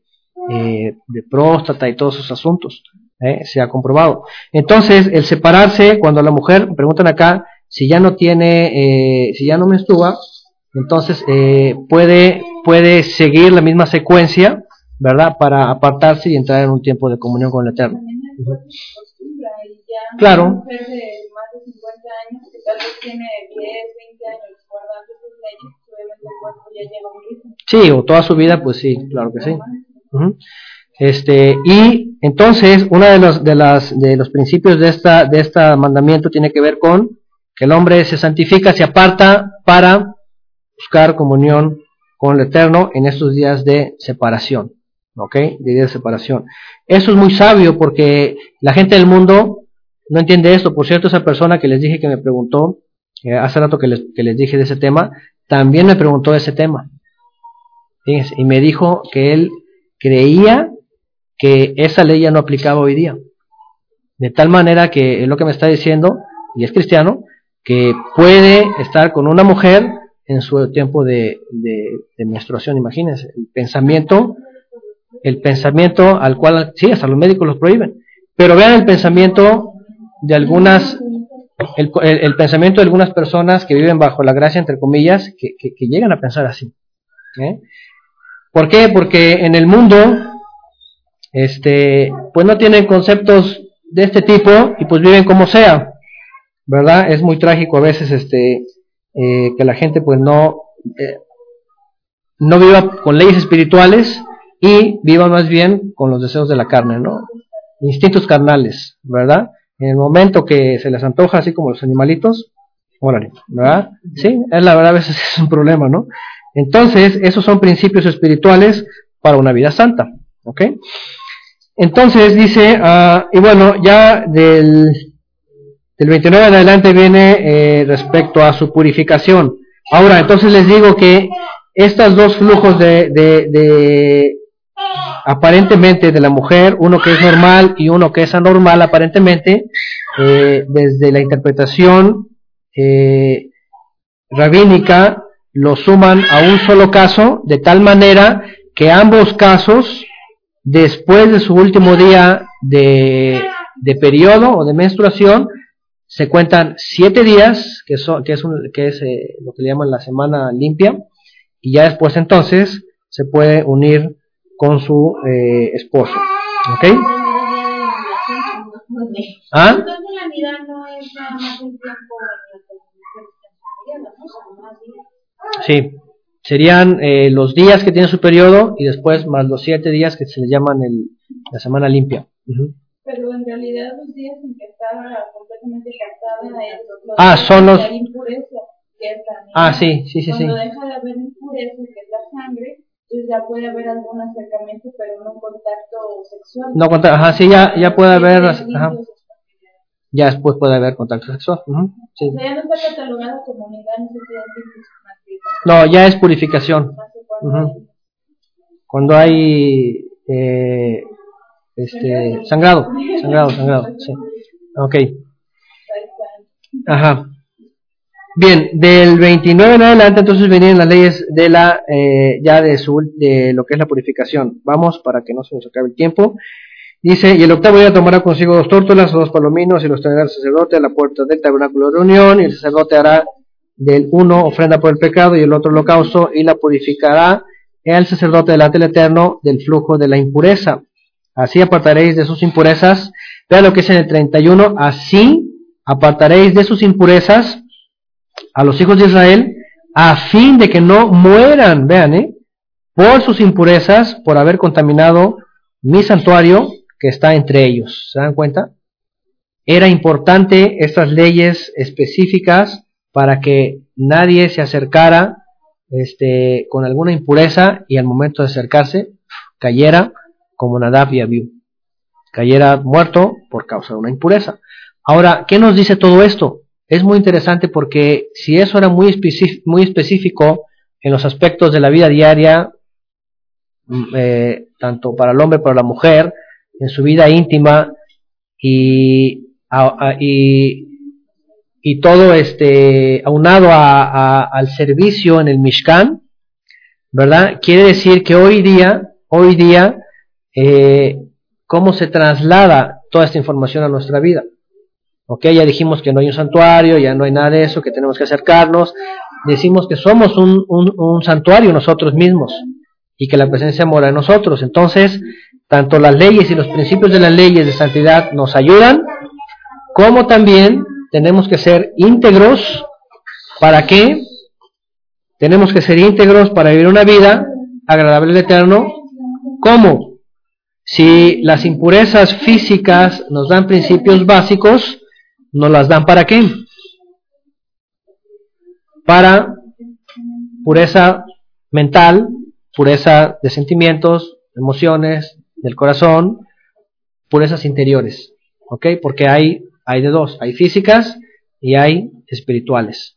Entonces, esos son principios básicos también para poder eh, acercarnos delante del Eterno, ¿verdad? Sin ningún pensamiento, por ejemplo, sucio, ¿verdad? Oscuro. Imagínense, imagínense ir a orar, ¿verdad? Pero a la vez tenemos tramado hacerle daño a alguien mañana.